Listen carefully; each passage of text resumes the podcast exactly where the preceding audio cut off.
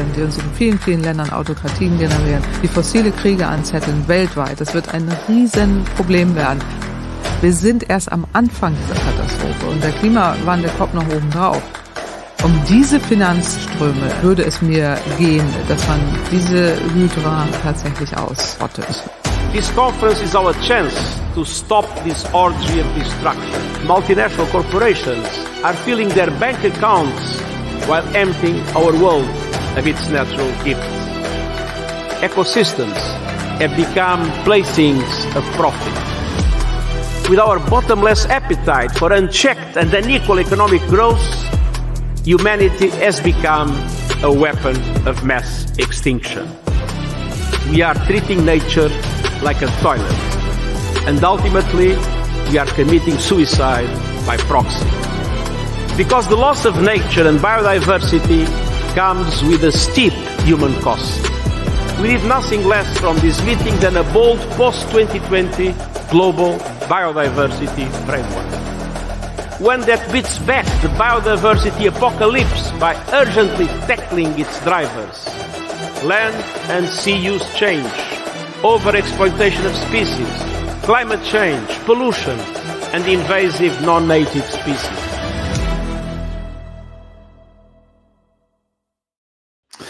Einen wunderschönen guten Abend, ihr Lieben. Herzlich willkommen zur vierten Ausgabe der zweiten Staffel von 2045 bei Design or Disaster, der Livestream-Podcast zur Klimakatastrophe. Äh, ich hoffe, ihr habt es euch gemütlich gemacht im Chat. Ihr habt den heißen äh, Grog ausgepackt. Jens hat Lebkuchen mitgebracht die eine oder andere zündet noch ein Kerzchen an. Wir machen es uns gemütlich in der Stadenzeit. Und ich begrüße ähm, wie immer recht herzlich den kongenialen, hervorragenden Co-Host dieses Formates, Jens Brodersen. Hallo Jens. Ja, hallo Patrick und willkommen hier in der äh, in dem Familienpodcast zum Adventszeit. Ähm, wir werden uns heute noch mal richtig tief in neue Gefilde bewegen. Und darauf freue ich mich sehr. Patrick, was machen wir heute? Äh, Im Moment ist es ja so, dass äh, die Weltgemeinschaft bei der Weltklimakonferenz, der COP28, sehr hitzig und heiß darüber diskutieren, ob wir vielleicht jetzt endlich mal vollständig aus der fossilen Energiegewinnung sozusagen mal rauskommen, so langsam. Also es wird ja höchste Eisenbahn, eigentlich müsste schon längst der Fall sein. Und werden sich da die Welt diplomatisch die Köpfe heiß reden und äh, da gerade am Abschlusskommuniqué arbeiten, haben wir uns überlegt, lass uns doch mal über alles andere sprechen, was sozusagen noch so ein bisschen äh, ansteht, nämlich den Rest der Ressourcen. Ähm, wir wollen heute tatsächlich über ja, die ganzen anderen endlichen und knappen Ressourcen dieser Erde äh, uns mal so ein bisschen angucken und welche Art von Wirtschaft wir da vielleicht betreiben, die Historie des Ganzen und wohin wir eigentlich da vielleicht auch irgendwie hin müssten. Und dazu haben wir uns wieder einen besonderen Gast eingeladen und ich freue mich sehr, dass er sich die Zeit genommen hat. Herzlich willkommen, Michael Kranzdorf. Hallo Michael. Hallo, grüßt euch. Äh, danke für die Einladung. Sehr gerne. Ich werde so ein bisschen mal erläutern. Ähm, ich hatte es schon bei der letzten Sendung, als ich dich angekündigt habe. Wir haben uns ja kennengelernt auf einer Konferenz, ähm, die sich um das Thema Nachhaltigkeit sozusagen ähm, damit befasst hat. Und dort war ich dann tatsächlich äh, in einem Vortrag von dir äh, mit dem äh, sehr neugierig machenden Titel und zwar die, äh, und wie hilft das jetzt der Umwelt? Die Verwaltungsschale als technischer Enabler einer Kreislaufwirtschaft. Richtig. Und bei dem Begriff der Verwaltungsschale wurde ich ganz hibbelig, weil ich dachte, das muss ich aber erfahren, was das ist. Ähm, und äh, ich fand sozusagen ähm, die Hinleitung zu dieser Verwaltungsschale, und wir erklären vielleicht später auf, was genau das sein könnte. Ich mache euch genauso neugierig, wie ich damals neugierig war. Und vielleicht noch zu deiner Person. Du bist von Hause aus oder ursprünglich eigentlich Historiker. Ja? Genau, richtig. Du hast auch promoviert in Geschichte oder in, in Geschichte, genau. Ähm, da ging es in unserem Projekt, ein Projekt, das seinerzeit von der Gerda Henkel Stiftung äh, gefördert wurde, ging es um eine vergleichende Kulturgeschichte von Nachrichtendiensten. Ah. Also da ging es so um den Bereich Intelligence, genau. Ähm, Und da habe ich über eine Arbeit geschrieben, eine Diskursanalyse, wenn man so will, wie Öffentlichkeit im Zeitalter der Entstehung von Nachrichtendiensten, also so grob letzte Jahrhundertwende bis äh, Anfang Zweiter Weltkrieg, äh, mhm. am Beispiel Großbritannien, über das Wechselspiel von Öffentlichkeit und Geheimem sozusagen. Also wie hat die Öffentlichkeit darüber gesprochen und so weiter. Und es ging auch sehr viel um militärische Nachrichtendienste. Da war schon immer eine gewisse Technologieaffinität da, IT-Affinität bei mir. Genau. Genau, und mittlerweile bist du sozusagen aus dem akademischen Betrieb äh, in den praktischen Bereich gegangen. Oh, du bist zum Glück, bei, ja. ja, man muss es, glaube ich, tatsächlich mögen, so den. Ähm, du bist sozusagen bei einer Softwareentwicklung, äh, Xitaso, genau. ähm, und da äh, befasst ihr euch eben unter anderem rund um diese Verwaltungsschale. Und jetzt musst du natürlich so ein bisschen aufklären, was hinter diesem Begriff steckt und was so das Größere darum ist. Ja, die Verwaltungsschale ist ein Begriff, der so aus dem Bereich IoT und Industrie 4.0 kommt. Äh, ist ein etwas sehr deutscher, bürokratischer Begriff für den vielleicht fetzigeren englischen Namen Asset Administration Shell. Es kann jeder physische Gegenstand sein, eine Maschine, ein produzierter Gegenstand, was auch immer, alles, was sich sozusagen mit einer Shell, mit einem Datensatz, der unique zu diesem Asset gehört, sozusagen verbinden lässt. Das ist sehr allgemein gesprochen. Das Konzept ist auch etwas abstrakt. Ähm, es geht letztlich darum, dass man einen gemeinsamen interoperablen Datenstandard findet für die komplette produzierende Industrie. Mhm. Darum geht es. Und dann gibt es mit jedem Teil, das dann physisch auf der Welt existiert, vielleicht irgendwann einen individuellen Datensatz, der diverses enthalten kann zu genau diesem Asset und den gesamten Produktlebenszyklus von dem mhm. Ding begleitet. Das ist so die Idee. Genau. Und warum das interessant sein könnte, auch für die Zukunft und auch für so Lösungsbereiche und so weiter, wirst du uns jetzt so ein bisschen näher erläutern. Genau. Und zwar gehen wir jetzt so wieder so ein bisschen in die Historie, in die Geschichte. Ähm, wir sprechen nämlich ja tatsächlich über Stoffe, also über Ressourcen, über Materialien und wie sie im Laufe der Menschheitsgeschichte sozusagen benutzt wurde, verwendet wurde, verarbeitet wurde und leider auch verschwendet äh, wurde. Und dann führt uns das dann vielleicht zu einem Lösungsansatz, wie wir das in Zukunft vielleicht mal ganz anders machen. Zu sollten. mehreren Lösungsansätzen aus verschiedensten Bereichen, genau. Und Digitalisierung wäre einer davon. Ähm, und so erklärte sich auch der Titel von dem Vortrag damals. Äh, und wie hilft das jetzt der Umwelt? Und zwar war ich ein Jahr vorher bei der gleichen Konferenz mhm. äh, in Wiesbaden und da hat ein Experte zum digitalen Produktpass, der Adrian von Mühlenen von BASF, der absolute Koryphäe auf dem Gebiet ist, so einer kleinen, nerdigeren Gemeinde davon gepredigt und es gab ganz viele Nachfragen, Interessierte ähm, und aber auch ein Teil des Publikums, der so etwas verdutzt dann da saß, bis sich dann irgendjemand gemeldet hat und meinte, ja, und wie hilft das jetzt der Umwelt?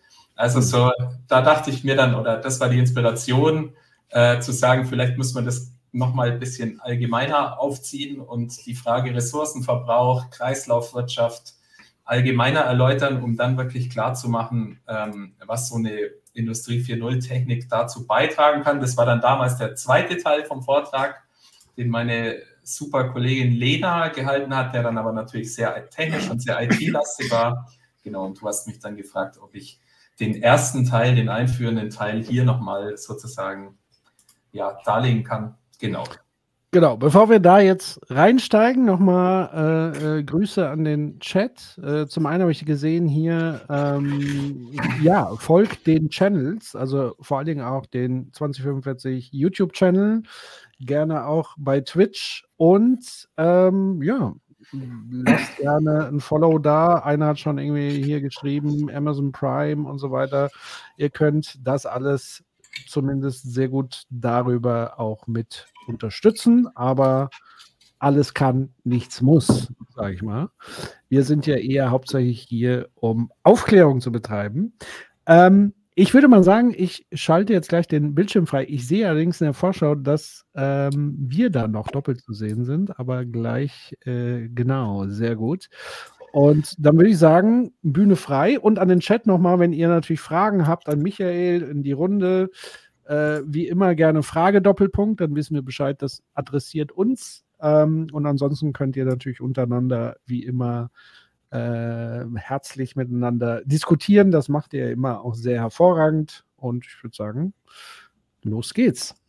Genau, vielen Dank. Ähm, ich hoffe, dass wenn Fragen kommen, dass ich die beantworten kann. Will aber eben dann noch hinzufügen, dass ich auch in dieses Thema mich mehr oder minder etwas autodidaktisch eingearbeitet habe. Also wenn ich die Frage nicht beantworten kann, würde ich das einfach auch so sagen. Genau, dann legen wir mal los.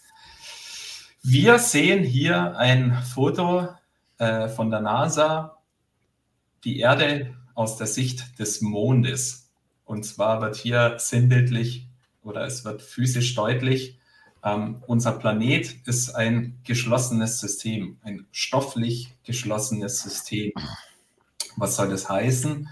Ähm, das heißt, dass eigentlich nichts reinkommt. Es verlässt den Planet äh, etwas Weltraummüll und ab und zu kommen kosmische Festkörper herein, wie zum Beispiel Meteoriten. Aber im Prinzip für praktische Zwecke kann man das System als abgeschlossen betrachten.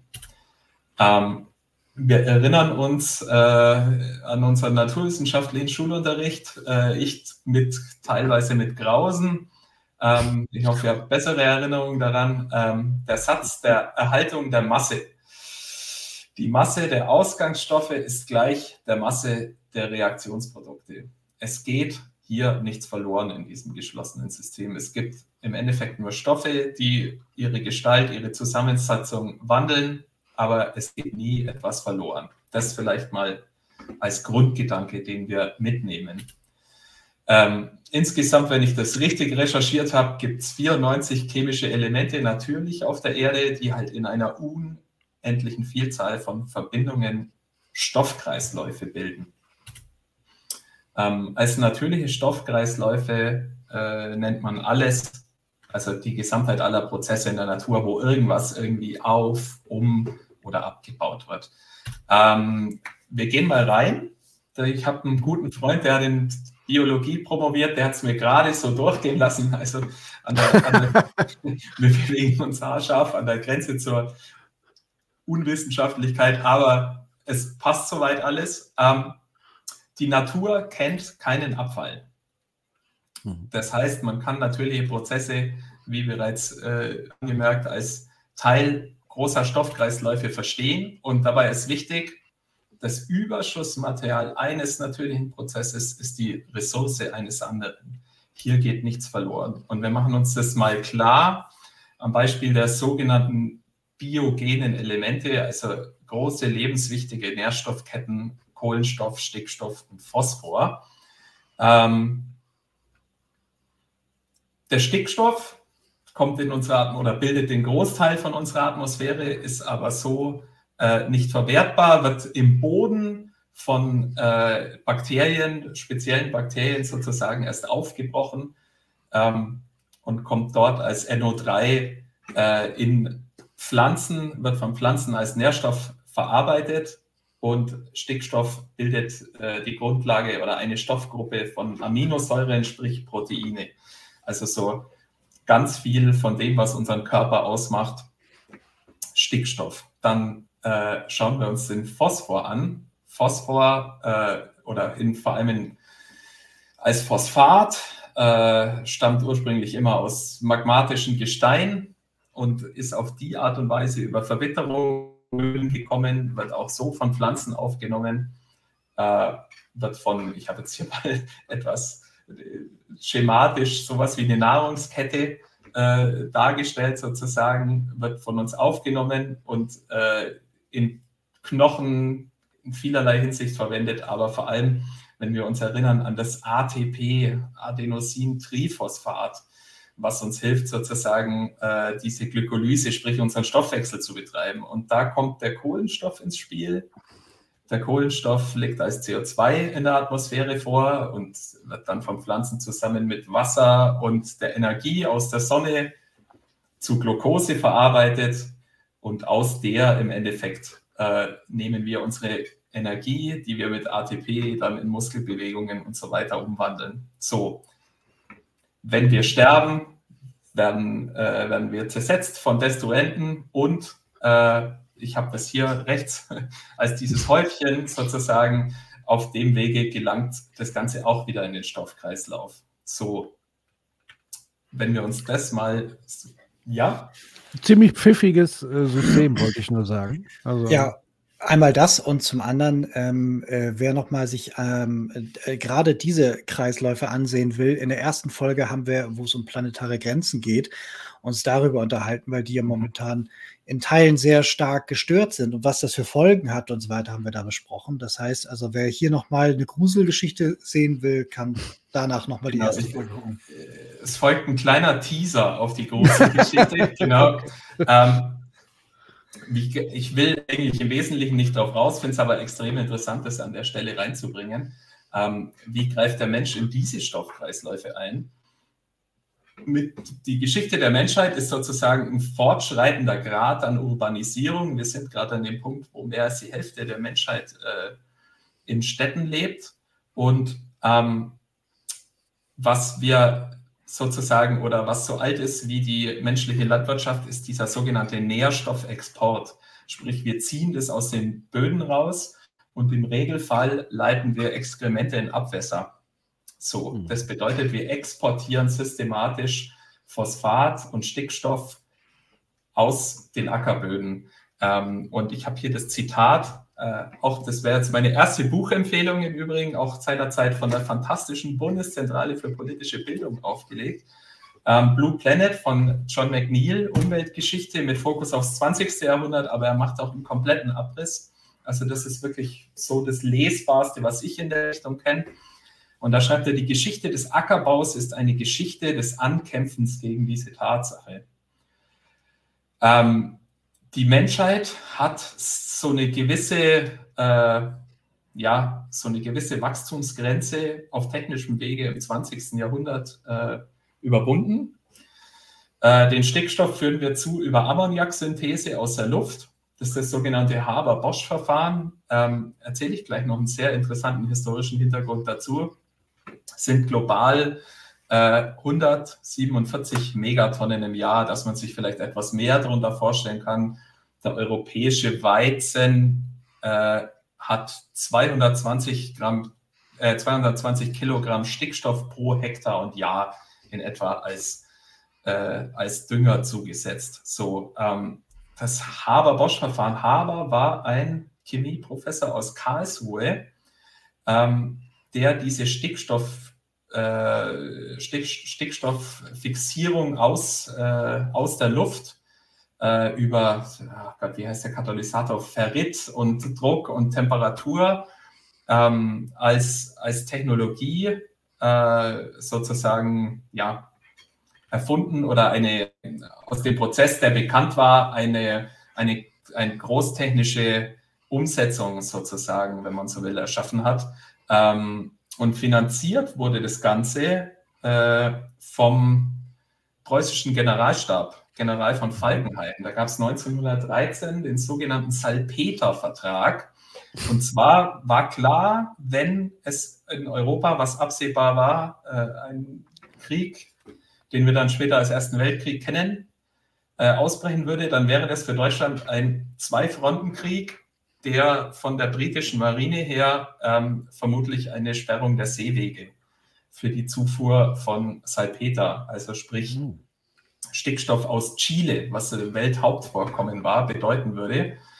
Und ähm, deswegen hat der preußische Generalstab die BASF sozusagen finanziert, aus, diesem, aus dieser Ammoniaksynthese ein großtechnisches Verfahren zu machen. Also es hat quasi seinen Grund, dass äh, so diese Technologie ja auf industrielles Format gebracht wurde. Genau. Ist, immer wieder, ist an der Stelle immer wieder interessant, wie sehr technologische Großerfindungen militärisch getrieben sind. Absolut, ja. Und die dann so. auch nicht zwingend immer zu etwas Gutem führen, aber ja. Das ist, genau, das ist diese Dual-Use-Thematik. Ne? Mhm. brauchen, wir jetzt, brauchen wir jetzt nicht weiter ausführen, aber ja, es stimmt, weil ähm, militärische Anstrengungen die, Kapitalmengen einfach akkumulieren können, die Marktprozesse mhm. nicht hinbekommen. Also es, das ist so. Und äh, das ist äh, Militär und Raumfahrt, ne?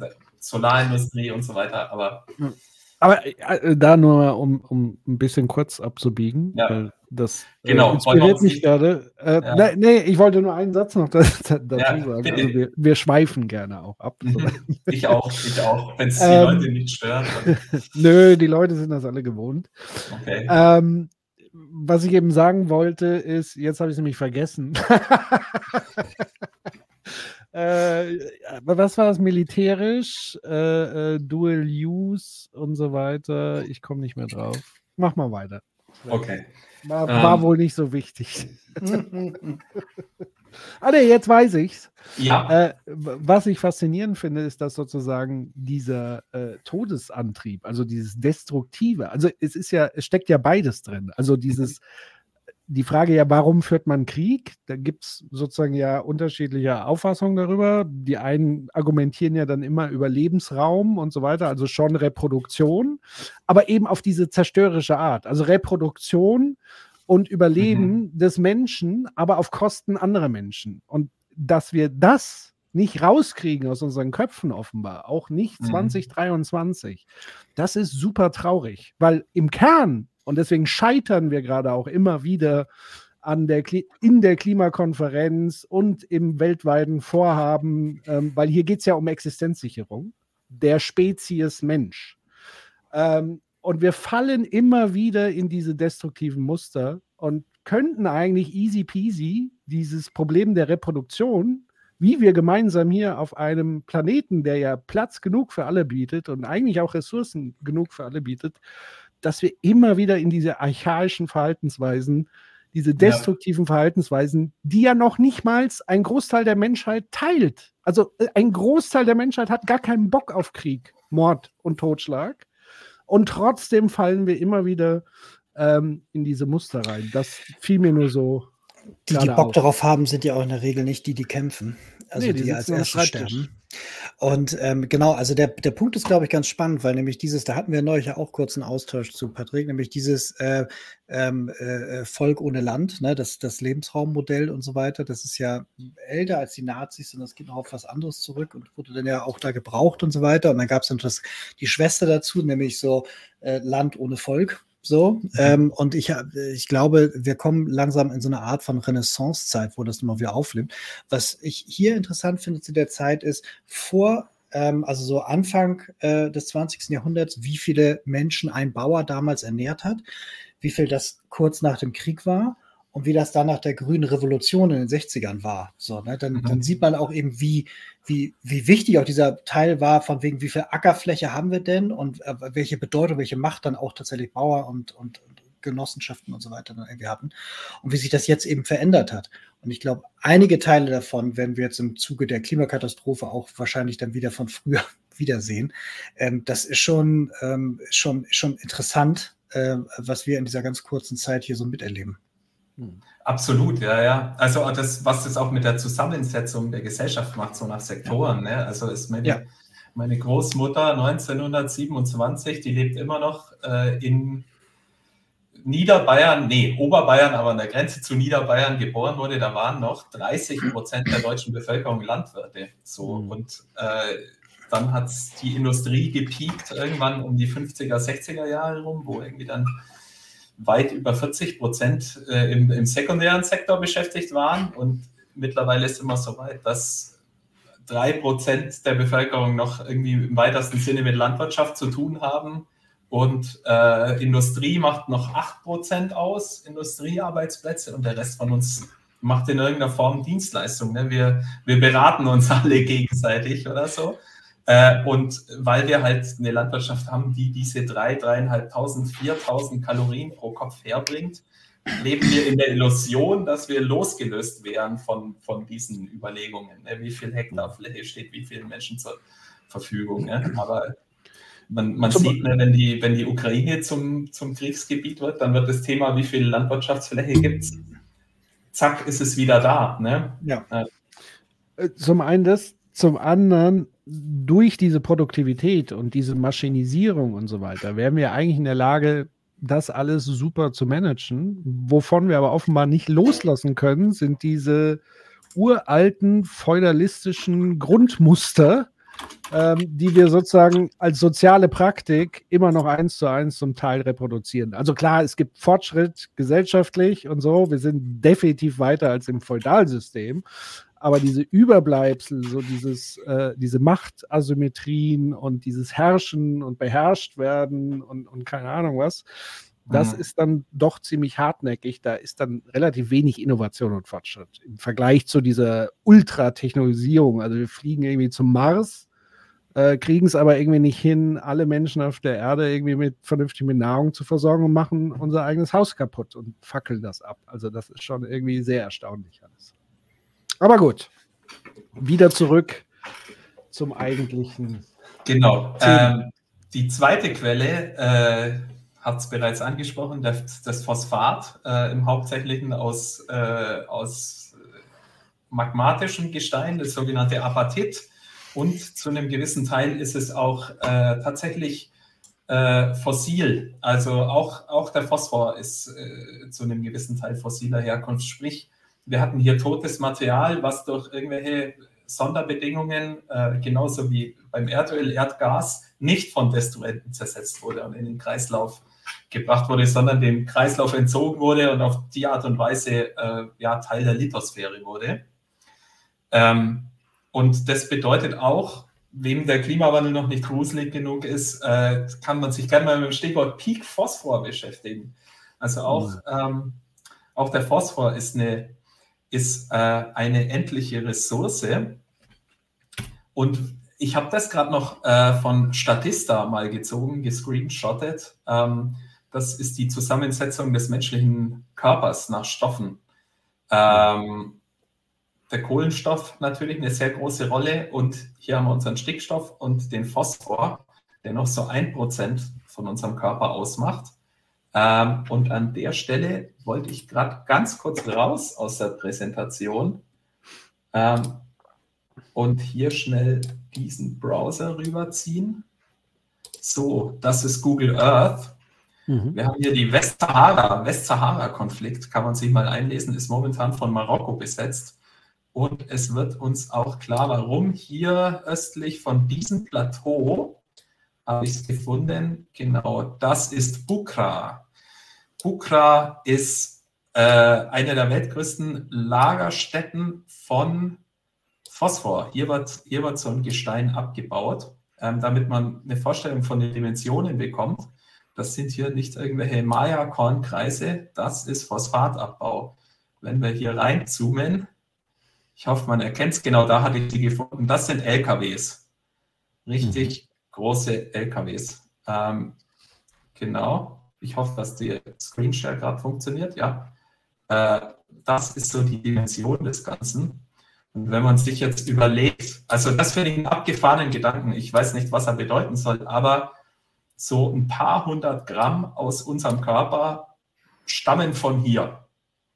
So. Mhm weil die schlichtweg, äh, dass es in der EU als Düngemittel eingeführt werden und über unsere Nahrung in uns gelangen. So. Also da dachte ich mir auch, wenn die, wenn die AfD das wüsste, dass in unserem deutschen Schnitzel hier so muslimischer Phosphor drin ist. genau. Äh, das, das, ich finde, das ist auch auf Google Earth kriege ich immer so schöne Anthropozän-Gefühle irgendwie. Also das, das finde ich wirklich abgefahren, diese Zusammenhänge. Genau, aber zurück zum Vortrag. Ab aktueller Folie. So, zack, da sind wir durch. Genau. Ähm, noch einen anderen natürlichen Stoffkreislauf, der nicht ganz unwichtig ist, würde ich gerne anschauen. Kurz, das ist der Kohlenstoffkreislauf. Ähm, Kohlenstoff zirkuliert von Natur aus zwischen den Sphären der Erde, wenn wir Einfachheit halber mal sagen, die Lithosphäre, Lithos, der Fels, also alles, was Gestein ist, die Hydrosphäre, alles, was Gewässer ist, die Biosphäre, alles, was lebt und äh, die Atmosphäre, der Begriff, den man aus dem Alltag am meisten kennt. Und natürlicherweise zirkuliert auf verschiedenen Arten zwischen denen äh, Kohlenstoff. Zum Beispiel das Meer nimmt über die äh, Kleinstlebewesen in der obersten Meeresschicht äh, große Mengen Kohlenstoff auf, die dann als Sedimente zu Boden rieseln und dort zum Beispiel dann zu Fossilien werden und so weiter. Das ist ja auch immer wieder so ein Argument, was von Klimawandelleugnern gebracht wird.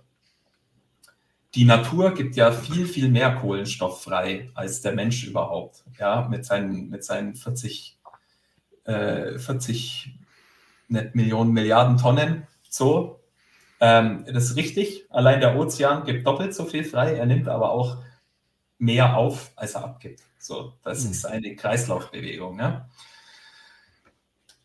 Das bedeutet, diese Sphären der Erde sind sich gegenseitig Quellen und Senken von Kohlenstoff. So. Was bedeutet, wenn wir uns in diesem Kontext mal fossile Energieträger anschauen? Äh, dann heißt es, dass wir die Lithosphäre zu einer Quelle und die Atmosphäre zu einer Senke von Kohlenstoff machen, was so von Natur aus nur bei Vulkanausbrüchen und so weiter gegeben ist. Und wir gewinnen Energie als Nebenprodukt. So, und damit reichern wir, wir benutzen die Atmosphäre als, wenn man so will, Senke oder Müllhalde für unseren, äh, für unseren Kohlenstoff, der ein Nebenprodukt unserer Energiegewinnung ist. So, und dann kann man diese Auswirkungen die diese Anreicherung hat, kann man auf andere Stoffkreisläufe hat, kann man als Klimawandel verstehen, so oder als wesentlichen Aspekt des Klimawandels verstehen. Also was mir sehr geholfen hat, dieses Problem noch mal größer zu fassen. Ja, mhm. Genau. Ähm, so und was was einem bei dem Kreislaufgedanken klar wird, ist, ähm, dieser Kreislauf ist letztlich einfach stärker als wir. Also die Emissionen historisch steigen so an und es wird eine S-Kurve sein. Ja, es wird so sein. Die Frage ist, ob der Homo sapiens dabei zugegen ist oder nicht. So, das, das ist, aber das haben wir in der Hand. Aber es wird eine S-Kurve sein, weil es ein Kreislauf ist und der ist stärker als wir. Das ist einfach Fakt. So kommen wir nicht dran vorbei. Also das heißt, wenn wir einfach so weitermachen, ist irgendwann sozusagen die, die Lebensumstände für uns ist sozusagen äh, Feierabend, aber wir gehen dann zurück in diesen großen Kreislauf und irgendwie pendelt so, sich das System das dann wieder. Das pendelt sich wieder ein. Genau. Also ja. zum Beispiel, was ist ein anderer Stoffkreislauf? Wasserkreislauf. So. Und dann hast du Themen wie äh, es wird heißer, trockener.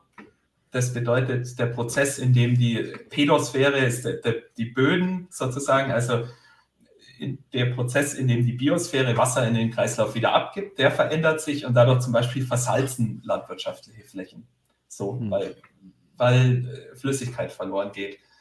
Und dass diese Kreisläufe wieder beeinflusst. Also letztlich lassen sich natürliche Prozesse eben und auch Klimawandelphänomene als Stoffkreisläufe verstehen, wenn man so will. Und, mhm. und diese ganz große Naturperspektive darauf wäre das sozusagen. Es wird sich wieder einpendeln, genau. Aber die, die, der Mensch kann dabei sein oder nicht. Das ist so die Wahl, die man hat. Oh. Ja. Gut, da haben wir den Bogen zum Menschen geschlagen. Äh, auf die Bilder, die ich da rechts zusammengestellt habe, ähm, gehe ich gleich noch ein. Anthropologisch kann man den Mensch als technologisches äh, Wesen verstehen. So, ähm, der Mensch gestaltet seine Umwelt absichtlich oder unabsichtlich nach meinen Bedürfnissen. Äh, ich sitze hier in so einem Kasten, den man gemeinhin als Haus bezeichnet. Der hält das Wetter draußen und hält die Temperatur drinnen. Das macht es mir einfacher zu sein. Ja, und so äh, gestalten wir Menschen nach unseren Bedürfnissen ähm, die Umwelt. Damit steht der Mensch aber in einer Stoffwechselbeziehung zur Natur, weil alles, was unsere Technologie, unsere Gesellschaft ausmacht, letztlich als Stoff der Natur entnommen ist. So. In technischen Stoffkreisläufen werden aus der Natur entnommene Stoffe somit zu Produkten, die neuen Nutzungen, mit neuen Nutzungen und die neue technische Eigenschaften haben. So, was ist eine technische Eigenschaft? Eine technische Eigenschaft ist äh, Wärmeleitfähigkeit. Also ein Heizkörper hat eine wesentlich bessere Wärmeleitfähigkeit als eine Dämmung, was absolut sinnvoll ist, weil der Heizkörper soll die Wärme in den Raum leiten, die Dämmung soll es nicht tun. Dann ein schönes Beispiel finde ich, wenn man sich so ein wie früher Filterkaffee mit Kanne vorstellt. Äh, die Filtertype ist permeabel. Das ist gut so. Die Kanne, die drunter steht, die ist nicht permeabel, ist auch gut so. Ja? Also wir nutzen Stoffeigenschaften, um sie zu Produkten zu verarbeiten, die unsere Bedürfnisse befriedigen. So, es klingt sehr abstrakt und hochgestochen, aber ich will so diesen, diese anthropologische Perspektive irgendwie so ein bisschen. Ich hoffe, das kommt rüber. So. Ähm, industrielle Prozesse umfassen jetzt so als Gegenstück zu den natürlichen Stoffkreisläufen äh, die Rohstoffgewinnung, die chemische Umwandlung von Stoffen und die mechanische Formgebung. Ne? Das sind so die Dinge, die wir machen. Ähm, jetzt komme ich zu der Bilderzusammenstellung hier rechts. Äh, wir sehen hier oben links die Speere, die sind in einem Versuch zu, äh, also in einem, wie nennt man diese Disziplin der Archäologie, praktische Archäologie, experimentelle Archäologie, so, mhm. ähm, wo man Erkenntnisse über ja, die menschliche Urzeit, die Steinzeit, äh, Schriften hat, versucht zu gewinnen, indem man das Leben experimentell nachstellt. Ähm, und da sind diese Speere entstanden, von denen man annimmt, dass sie wohl so im Bereich 70.000 Jahre vor unserer Zeit so die ersten Verbundtechnologien, Stoffverbunde, Verbundwerkstoffe waren. Also sprich das Holz mit seiner konstruktiven Eigenschaft, das Holz ist spanbar, wie man es nennt, die Spanbarkeit des Holzes, also es lässt sich förmlich äh, bearbeiten. Dann dieser Klebstoff sind sowohl so natürliche Peche, also ein, ein Rohölprodukt, und die Steinspitzen sozusagen. Das sind wohl so die ältesten Verbundwerkstoffe. Dann rechts daneben haben wir, äh, der ist aus römischer Zeit äh, konkret, aber die Technologie ist so 6.000, 7.000 Jahre alt. Das ist wohl so der älteste chemische Prozess, protoindustrielle Prozess, den die Menschheit kennt. Das ist ein Brandkalkofen. Ähm, damit stellt man Mörtel her. Mörtel braucht man, um Steine aneinander zu kleben. Und dann ist auch schon klar, wo das Ganze in die menschliche Geschichte reinkommt, hat natürlich mit eben Landwirtschaft, Siedlungsbau, Errichten von Mauern. So, das war der erste chemische Prozess. Dann haben wir unten links ein Bild, das so die industrielle Revolution versinnbildlichen kann, ähm, nämlich der Brandkalkofen war mit Holz betrieben und der wesentliche Energieträger äh, zur Wärmegewinnung war bis ins 17., 18. Jahrhundert hinein Holz. Also so, man kannte natürlich Kohle, aber es hat äh, oder eine nachrangige Rolle gespielt, um es mal knapp zu sagen. Und in den protoindustriellen Zentren Europas ähm, war es dann um an der Schwelle vom 17., 18. Jahrhundert rum so weit, dass also wirklich akutester Holzmangel geherrscht hat. Ähm, übrigens, Side Fact fällt mir gerade ein, das deutsche Wort Nachhaltigkeit stammt aus einer forstwirtschaftlichen Quelle aus dem 18. Jahrhundert, mhm. wo, äh, genau, da ging es darum, eine Forstgenossenschaft, die heute noch existiert, wo es darum ging, dass man dem Wald nur ein Zwanzigstel pro Jahr entnimmt, weil ein Wald 20 Jahre braucht, um sich zu regenerieren circa. Und wenn man jedes Jahr nur 5% entnimmt, bleibt der Wald bestehen. So, das ist ein Komisch, dass man, dass man damals klüger war als heute. Das ist sehr erstaunlich. Ja, ob man denn so, also es gab diese Lösungen, ja, genau, und sogar schon auf genossenschaftlicher Basis so. Also genau, die, dass die Lösungswege recht alt sind. So kann man das sagen. Aber womit sich der Mensch. Ja, und, und, ja. Und halt das Verständnis auch mal über begrenzte Ressourcen. Also, ja, äh, ja, ja, das sich hier ganz praktisch gestellt hat. Damit umgehen, ja. Genau, und das ist jetzt eigentlich das Interessante. Ähm, wir haben es uns geschafft, auf eine höhere Ebene zu katapultieren und aus dieser Holzknappheit, also dieser Begrenztheit der Ressource heraus, haben uns dafür aber in ein Problem auf höherer Stufe rein katapultiert. Also ähnlich wie bei unseren synthetischen Düngern. Das sieht man so ein bisschen das Schema dahinter. Ähm, vor allem im Südengland, also so Großraum London, gab es recht erdnahe Steinkohlevorkommen. Und die Steinkohle erst als Ersatzprodukt ist dann zunehmend verwendet worden. Und der Punkt war aber, dass wenn man Steinkohle sozusagen in Schächten ab einer gewissen Tiefe, wenn man sie entnimmt, laufen die mit Grundwasser voll. Also das gesamte Ruhrgebiet, so viel zum Thema Kreislaufwirtschaft, müssen wir, solange es existiert, leer pumpen, weil das immer wieder voll läuft. So, das haben wir uns jetzt aufgehalst. Ne, das ist also dieses RAG-Konstrukt und so, wie auch immer. Side Fact, auf jeden Fall. Wie hat man effektiv leer gepumpt? Man hat, es ist zu leicht äh, oder etwas vereinfacht, kann man es runterbringen auf einen Mann, nachdem äh, unsere äh, die Einheit Watt benannt ist, James Watt, der hat die Dampfmaschine aber nur, ja, oder er hat sie entscheidend verbessert und auf wissenschaftliche Grundlagen gestellt. Sie ist ursprünglich die Newcomen-Maschine nach einem, äh, nach einem Herrn Newcomen, der dieses Prinzip des Atmosphärendrucks, sprich, dass ein heißer Dampf in den Kolben reinläuft, abgekühlt wird und dann ein Vakuum produziert und damit einen Kolben bewegt das hat er genutzt, um äh, im Bergbau Schächte leer zu pumpen. Hm. So. Und ironischerweise eben hat man auf der Suche nach Steinkohle eine Maschine erfunden, die dann den Steinkohleverbrauch aber erst so richtig angeheizt hat, sozusagen. Ja. Und äh, diese Maschine hat anfangs nur als so eine Wankelbewegung oder so äh, gemacht und eine, eine, Pumpe angetrieben. Und über die, die entscheidende technische Umsetzung ist dann sozusagen das Rad, dass ich, dass ich diese Bewegung eines Kolbenhubs umgesetzt bekomme auf eine Kreisbewegung.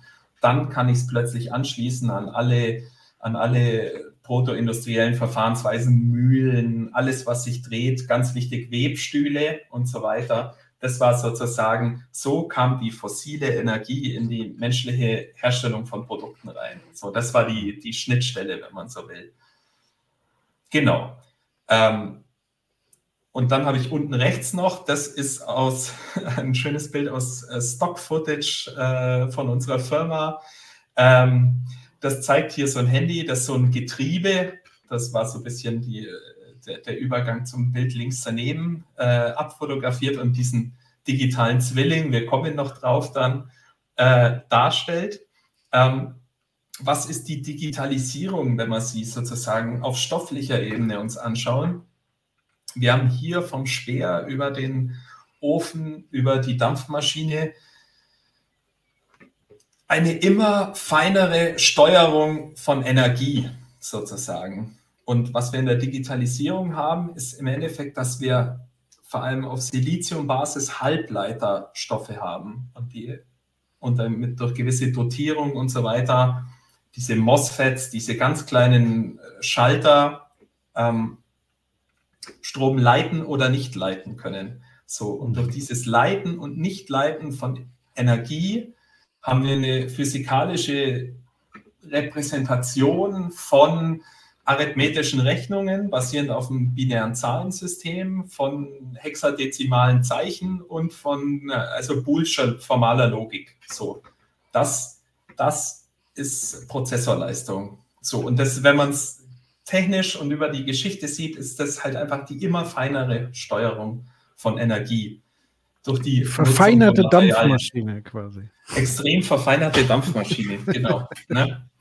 So, und das ist auch wieder extrem interessant, äh, wenn man sich äh, China-Taiwan den Konflikt anschaut und was das, was noch existiert, das Silicon Shield rund um Taiwan, sprich, dass die Weltprozessorproduktion äh, von Taiwan abhängt, weil diese Maschinen, die dieses immer feinere Aufbrennen äh, von Halbleitern auf diese Silizium-Wafer sozusagen, die sind extrem selten, unfassbar teuer und stehen größtenteils wohl noch in Taiwan, ohne dass ich jetzt für den Konflikt Experte bin. Aber da sehen wir wieder den Zusammenhang Stoffe, Stoffnutzung, Macht, Krieg. Genau. Und wie aktuell das Ganze ist. Mhm. Aus äh, dem Chat kommt irgendwie so ein leichter Einspruch. Nein, es ist Fertigungsgenauigkeit. Okay. Ist das, war das bezogen auf das, was du gesagt hast? Oder irgendwie, ich habe nicht Ich glaube ja. Okay. Vielleicht kann die Person dazu nochmal, also widerspreche ich überhaupt nicht. Ja. Genau. Vielleicht noch Kontext dazu kann man dann noch. Genau. Aber dann würde ich mal weiter äh, mhm. fortfahren. Ja. Äh, wes wesentlich banaler hier, der Gedanke kam mir beim Aus dem Fenster starren. Das ist ein Querschnitt durch ein Holz-Alu-Fenster. Und ich komme gleich noch darauf, warum, aber ich würde den Gedanken von Stoffeigenschaften äh, hier nochmal ähm,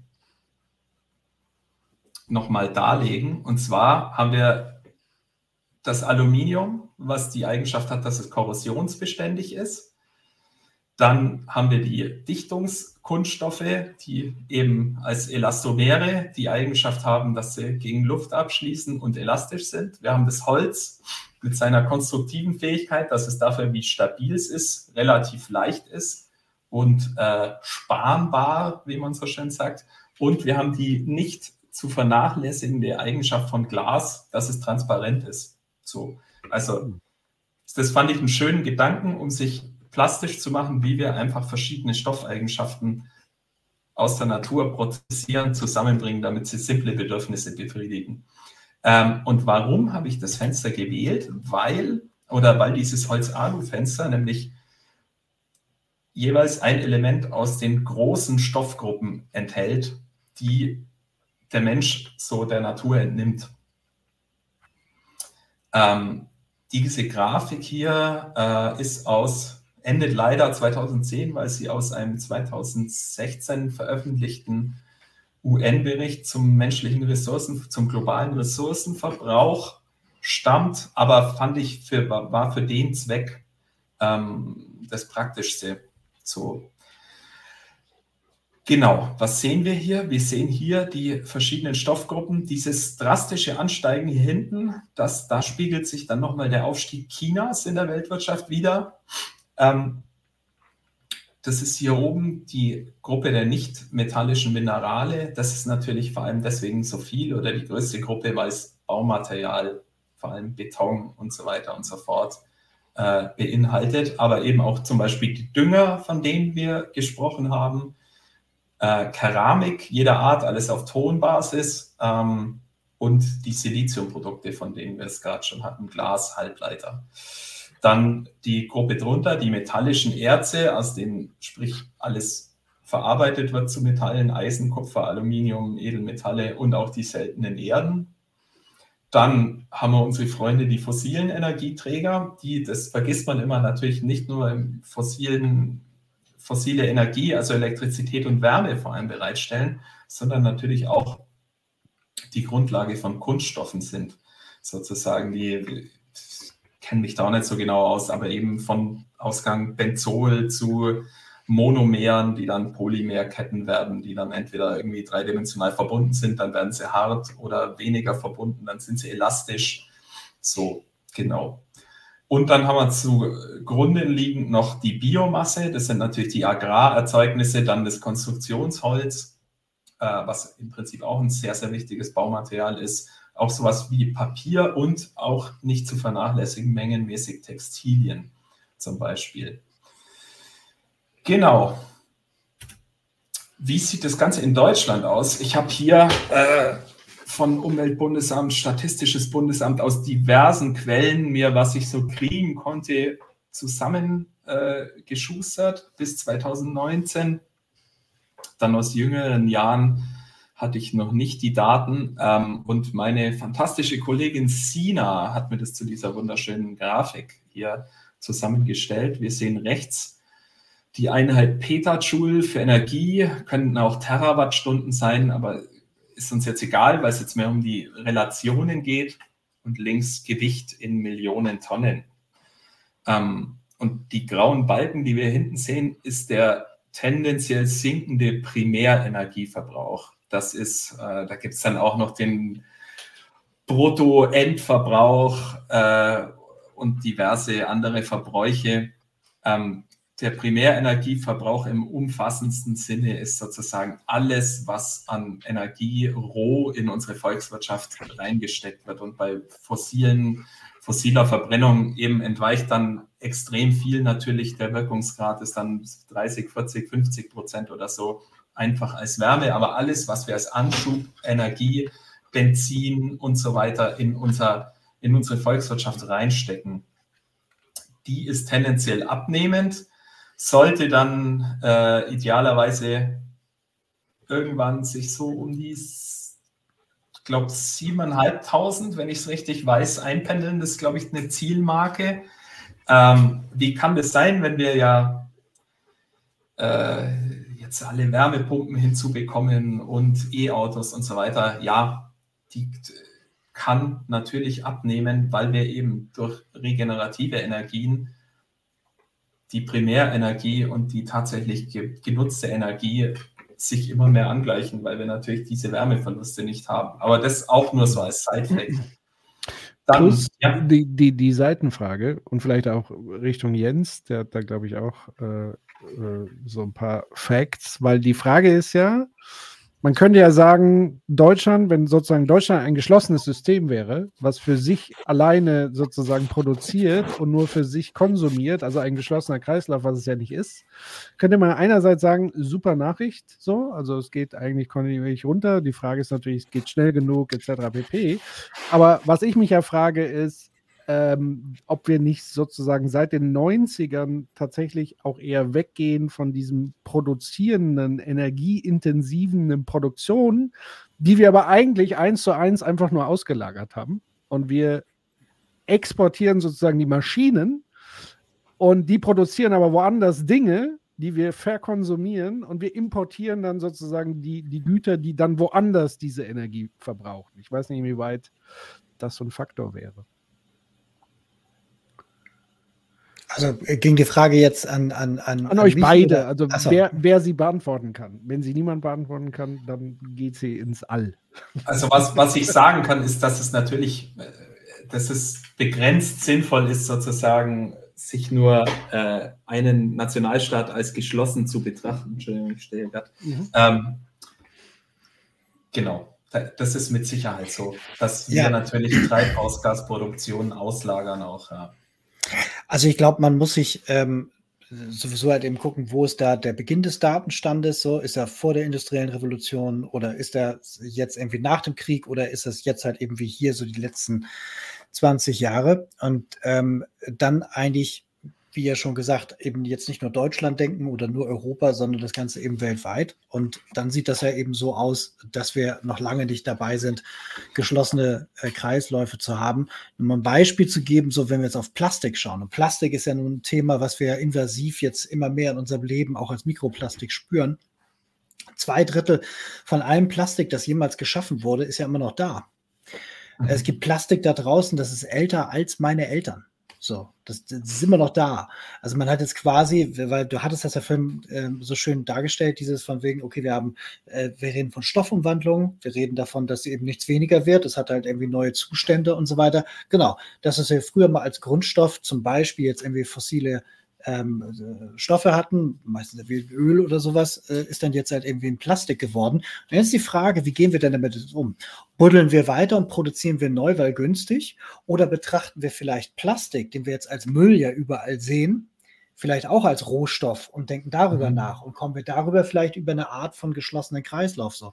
Also äh, dieser Punkt, dass wir äh, irgendwo da sind, dass wir schon geschlossene Ströme haben, mag in ganz wenigen Bereichen ja so sein, aber in den meisten Fällen ist ja immer noch so, dass es nach meiner Wahrnehmung, ja immer noch, äh, naja, eben kein, also eher äh, Cradle, Cradle to Grave ist. So. Absolut, ja.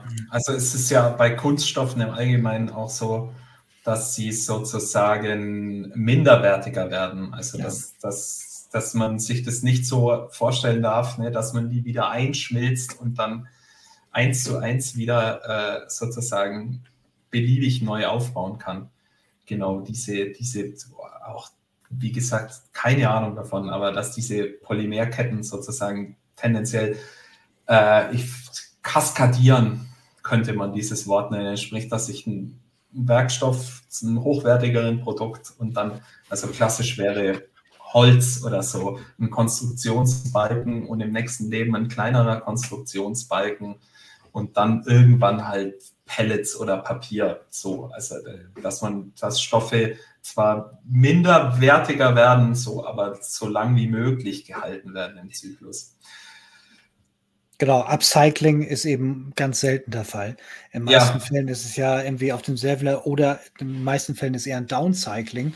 Ja, und dann genau, hast du halt eben dieses so, ich, ich war früher mal ein Fischernetz oder ich war früher mal eine Flasche. Ja, aber nur zu 10 Prozent, Digga, der Rest davon ja. ist wieder frischer Stoff. Ja, ja. Und wenn man das andere wollte, da gäbe es, glaube ich, auch noch Raum für Innovation und da gäbe es auch noch andere Dinge, die am Ende so vielleicht in einen oder anderen Kreislauf wieder ermöglichen würden. Aber da kommen wir wahrscheinlich nachher zu diesen wirtschaftlichen Prozessen, die das so ein bisschen verhindern.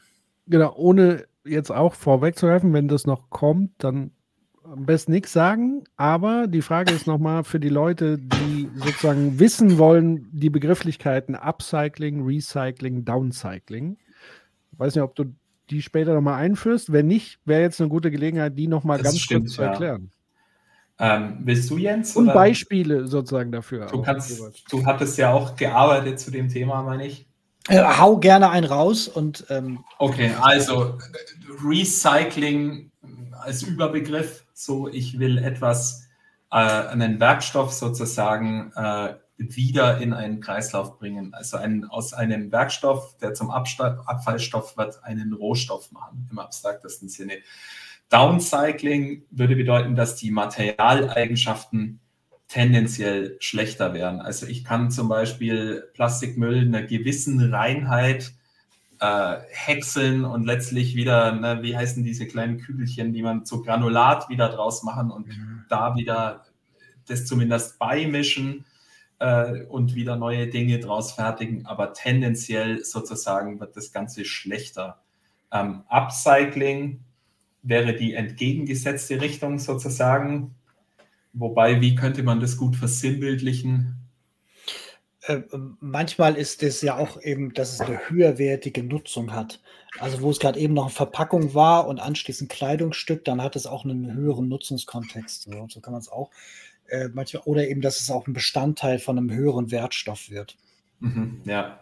Da gibt es auch diese eine Firma, die irgendwie aus Planen auch irgendwie so Zeug macht. Ja, die, die dann eben Taschen draus machen und so. Genau, ne? so, ja. so Sachen. Ja. Ähm, genau, und dann eben etwas, was häufig dabei auch so ein bisschen so verwechselt. Es gibt dann auch in den, in den Arten, wie man mit so ähm, solchen Produkten oder Wertstoffen dann umgeht am Ende ihres Lebenszykluses, ähm, auch so ein paar Missverständnisse. Beispielsweise glauben viele Menschen, dass wir zum Beispiel alles, was im grünen Punkt ähm, landet, also in der gelben Tonne, ähm, mhm. dass das jetzt alles dann irgendwie sortiert und wieder dem Rohstoff ähm, ja. Kreislauf zugeführt wird. Das ist mitnichten so. Also ein großer Teil davon wird sogenannt thermisch verwertet, also sprich verbrannt. So, und damit ist der ja. Werkstoff dann weg, sondern es ist eben Atmosphäre und Hitzeenergie und so weiter, also Emission geworden und so. Ja. Und das, was da drin ist, ist weg.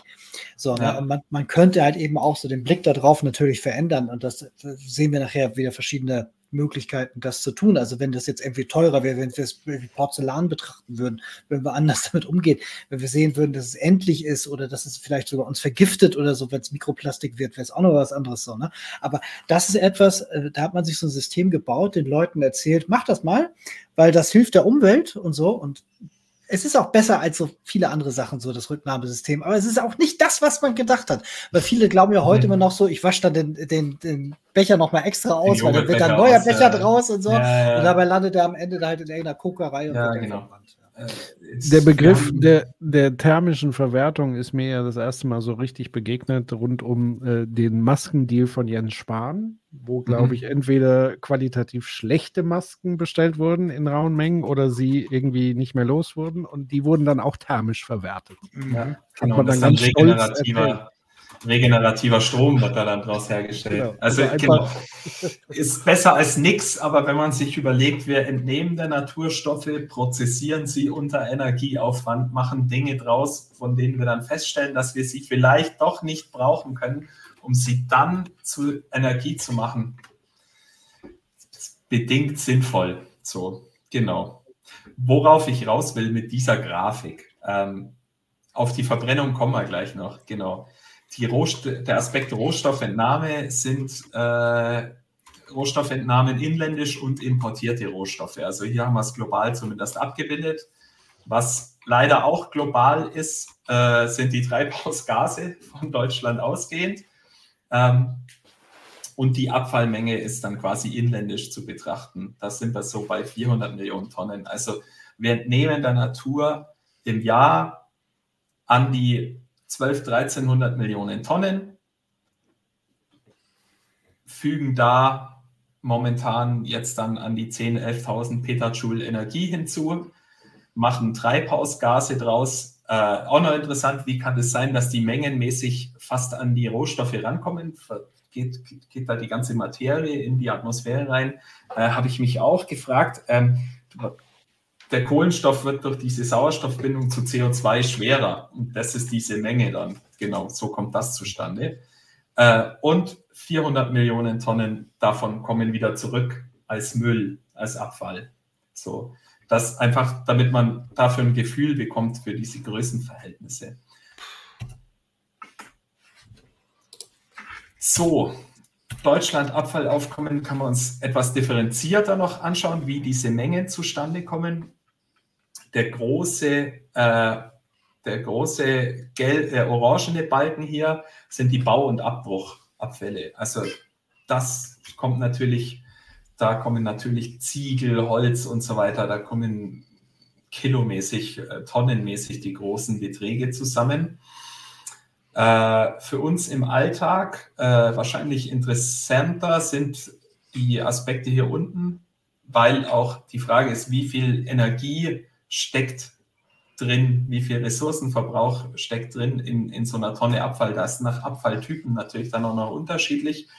Das sind die Siedlungsabfälle hier unten, um die 50 Millionen Tonnen und dann nochmal äh, in grün, nee, Entschuldigung, in, äh, genau, in äh, diesem dunklen Rot, Weinrot-Ton, äh, die übrigen Abfälle, also das sind Produktions- und Gewerbeabfälle, die sozusagen für die meisten unserer Konsumgüter irgendwelche Verpackungen zwischendrin und so weiter und so fort. Genau. Und äh, darf ja. ich ganz kurz fragen? Ähm, Abfall, klar, ähm, meint das auch Einleitung in Gewässer? Das ist Oder ist es der quasi, der erfasst ist im Sinne von, von äh, abfallrechtlich? Das wäre die Frage, ob die Einleitung in Gewässer eventuell hier noch in unter dem grünen, äh, also Abfälle aus Gewinnung und Behandlung von Bodenschätzen, könnte ich mir vorstellen, aber wissen tue ich es tatsächlich nicht. Nee. Hm. Wäre auch interessant, ja. Und Siedlungsabfall ist dann so. Das ist so das, was wir in die Tonne schmeißen. Das genau, das genau. So. Nee, ich wollte ja. gerade gucken, wo es ist. Ja, blau. Okay. Genau. Geht ja. ja. Okay. Im Vergleich zu Bauschutt, ja, genau. Aber das ist, was, krass. Äh, ja, ja. Aber das ist vermutlich so äh, am nähersten, also der, der blaue und der weinrote Balken sind wahrscheinlich am nähersten dran an unserem Konsum, an unserem mhm. täglichen Konsum, sagen wir mal. Dieses äh, alles bis zum, also dieser orangene Teil hier oben drauf noch, das ist, da kann man so eine Brutto-Netto-Unterscheidung machen. Also das ist das untere ist die tatsächliche Müllmenge und das obendrauf, genau das ist dann die Menge an Material, die eben aus der thermischen Verwertung dann nochmal entsteht. Genau, und das ist das hier, so sieht Schlacke aus. Also dann kommt mhm. dann auch, es gibt noch ein bisschen Asche und so weiter. Aber ein Stoff, den unsere Volkswirtschaft in der Größenordnung, äh, in der Größenordnung von Siedlungsabfällen und eben Industrieabfällen produziert. Also mengenmäßig gigantische Stoffmenge davon. Hm. Genau, einer, einer der Hauptgüter der deutschen Volkswirtschaft so. Das finde ich schon auch einen sehr faszinierenden Gedanken. Kann dann noch straßenbaulich irgendwie verwendet werden, wohl als, als Füllmaterial. Aber jo, genau. Hm, fünf, krass. 50 Millionen Tonnen. So, da spannen wir jetzt mal den Bogen. Die Überschrift ist jetzt hier vielleicht etwas, warum gibt es Abfall? Ist jetzt vielleicht etwas groß gefasst oder etwas polemisch zugespitzt, kann man sagen. Aber es hat ganz wesentlich etwas damit zu tun, was wir hier die lineare Wirtschaft nennen wollen. Äh, hier rechts durch diese Kette veranschaulicht von der Ressource über die Extraktion, Produktion zum Verkauf, zum Konsum und dann zum Müll. So der klassische Lebenszyklus von Produkten. Und wenn wir uns jetzt volkswirtschaftlich anschauen, ein produzierendes Unternehmen kombiniert Produktionsfaktoren, also traditionellerweise Arbeit, Kapital, Boden. Boden, alles, was Natur ist, Rohstoffe, so. Und zwar tut er das natürlich, da brauche ich jetzt, wie gesagt, kein Marxist dazu sein, äh, man tut das, um den Faktor Kapital zu erhöhen. So, ich bringe Arbeit, Kapital und Rohstoffe so zusammen, dass Güter rauskommen, aber letztlich geht es darum, dass hinterher mehr Kapital als vorher da ist, damit ich das rückstellen kann oder den Leuten 7, 8 Prozent rauszahlen kann, die mir dankenswerterweise Geld zur Verfügung gestellt haben und so weiter und so fort. Ganz kurz, ja. ich habe hier einen äh, privaten Vorfall. Frage an den Chat. Hat mir irgendjemand Sushi bestellt? Weil ich habe es nicht getan, aber es gibt offenbar eine Lieferung an mich. Wäre ja nett, wenn ihr das macht, aber dann sagt mir wenigstens Bescheid. Äh, ich bin etwas verwirrt, aber äh, es wird sozusagen parallel geklärt. Äh, warte mal, ich muss mal, ich muss mal kurz dahin. Macht ihr mal weiter. Jo. Machen wir keine Sorge. Sushi Gate. Ja. Sehr schön. Ja. Ähm, genau, jetzt war ich etwas raus durch Sushi. Äh, genau.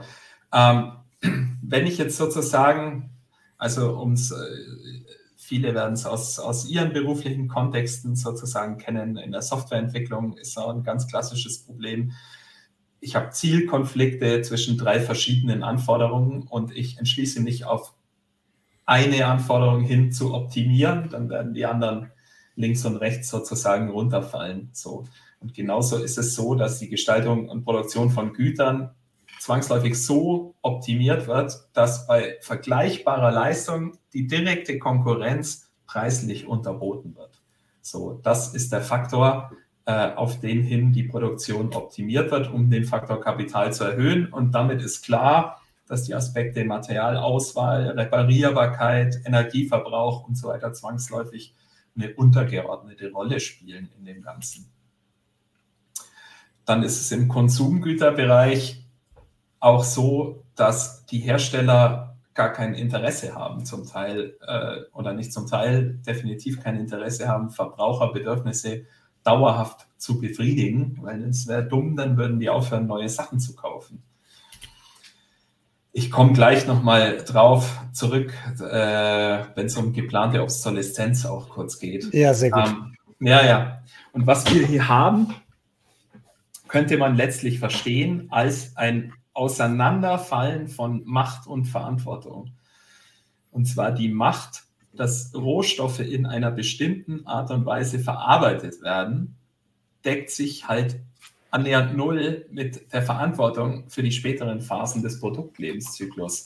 Und deswegen bin ich zum Beispiel auch kein Freund von so Fußabdruck, ökologischer Fußabdruck, CO2-Fußabdruck, weil es ja ein gedankliches Bild ist, dass auf den Endkonsumenten sozusagen die Schuld abwälzt, in klein portioniert für den ganzen, für die ganze Kette bis dahin. Als ob ich als Konsument, äh, als, als ob das irgendwie ein Verhältnis auf Augenhöhe wäre. Aber de facto die Entscheidung, wie das Material verarbeitet wird, bis das bei mir landet als Produkt, da habe ich de facto eigentlich keinen Einfluss drauf. Oder sehr, sehr wenig Einfluss drauf. Ist zumindest kein, kein Machtgleichgewicht auf Augenhöhe in irgendeiner Form. So, Genau, und ähm, gehst du mal ganz kurz ein zurück? Ich ja. würde gerne einmal kurz eine Sache noch ergänzen. Und zwar dieses, ja klar, wenn es jetzt um Wettbewerb geht und irgendwie die Optimierung von irgendwie, wie kann ich jetzt ja, Absatz vergrößern, letzten Endes meinen Profit erhöhen und so weiter, gibt es natürlich noch weitere Stellhebel, die ich ziehen kann. Aber grundsätzlich klar, wenn man das jetzt irgendwie auf diese basalen Bausteine zurückführt, ist es natürlich genau richtig. Und diese, ich finde gut, dass du diesen Punkt mit Verantwortung macht nennst, nämlich was man hier haben könnte, und das haben wir auch häufiger so aus politischer Sicht heraus, dass man eben sagt, okay, es geht hier einerseits so ein bisschen darum, dass das neoliberale Projekt uns ja erzählt, die Verantwortung liegt bei Einzelpersonen und es gibt nicht so was wie Gesellschaft, weil das würde ja auch bedeuten, man kann mhm. sich organisieren und es gibt Verantwortung mhm. und so, sondern es sagt wieder, du bist schuld ich mache ja nur, wenn du es kaufst, bist du ja schuld und so weiter. Ja, und äh, damit unterbindet man halt eben viel aus dieser Sphäre überhaupt in einer Form vom politischen Kontext. Das ist eine. Und das andere ist, ähm, was man eben auch hier sehr schön sehen kann, sind Externalitäten. Weil alles, was man da tut, ist ein, also man hat einen gewissen Preis dafür bezahlt, wie zum Beispiel für den Rohstoff, für den Boden meinetwegen. Aber es gibt ja noch ein weiteres öffentliches Gut, nämlich wie das zum Beispiel die Atmosphäre ist. Mhm. Und ich habe ein, ich nehme mir ein Verschmutzungsrecht heraus, weil das ein öffentliches Gut ist, das nicht bepreist ist. Und damit kann ich immer weiter polluten, weil am Ende soll das dann doch irgendwie die kommende Generation machen oder aber mhm. das andere Land oder die armen Leute oder so. Ja, und das ist das, was man ja immer wieder sehen kann. Ein Produktionsprozess ist etwas, wo ein Inputfaktor, ein Outputfaktor ist und so, aber die Verantwortung vorne und hinten, sei es jetzt für menschliches Leid, Gesundheit, Atmosphäre, Umwelt und so weiter, das wird ausgespart und das wird sozialisiert, obwohl das eigentlich zu internalisierende Kosten sind. Und würde man da so ein True Cost Bild drauflegen, mhm.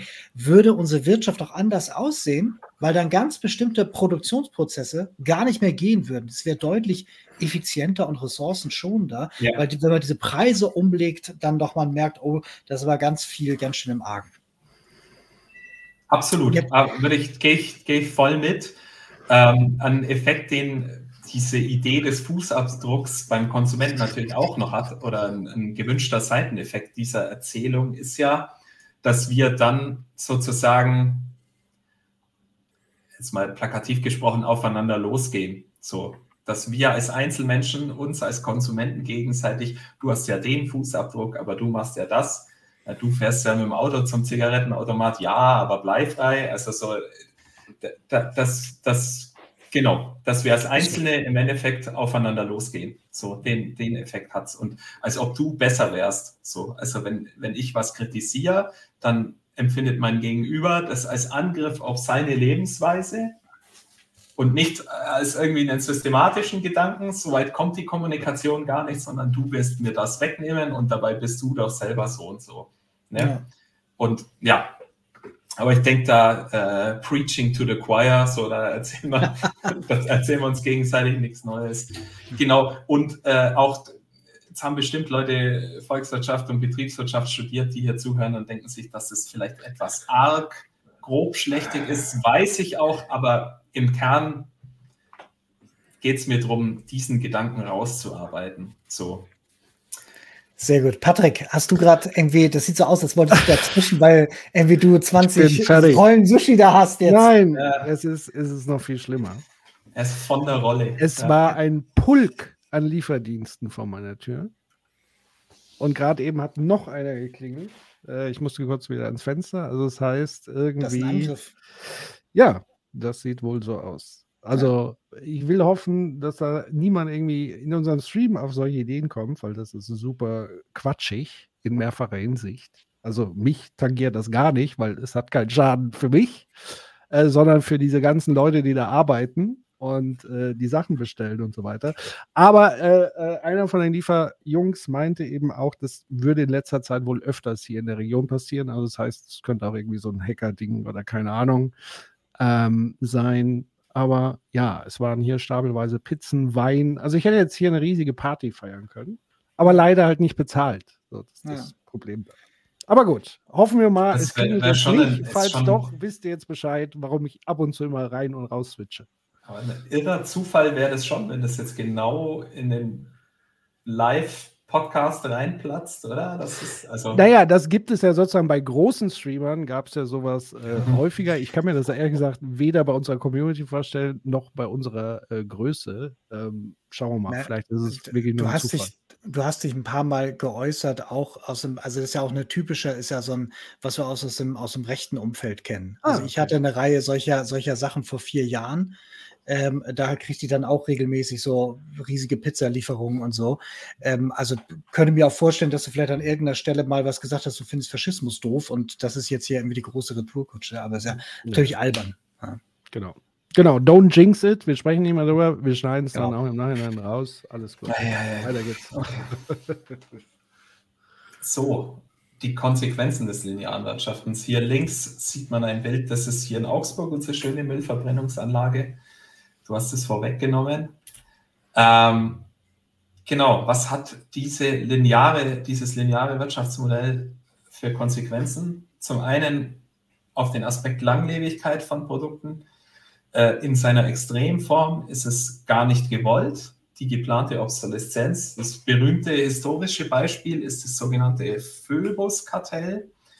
Da haben in den 20er Jahren die großen Oligopol-Player auf dem äh, Elektromarkt festgestellt, dass wenn Glühbirnen zu lange leben, äh, die Leute aufhören, Glühbirnen zu kaufen, was schlecht ist. Also hat man sich als Kartell zusammengetan und vereinbart, ähm, die Lebensdauer von Glühbirnen auf 1000 Stunden zu reduzieren. Und die haben sich auch gegenseitig kontrolliert, ob die anderen jeweils das einhalten. So ist äh, die Quellen gibt es auch mittlerweile offen und so weiter.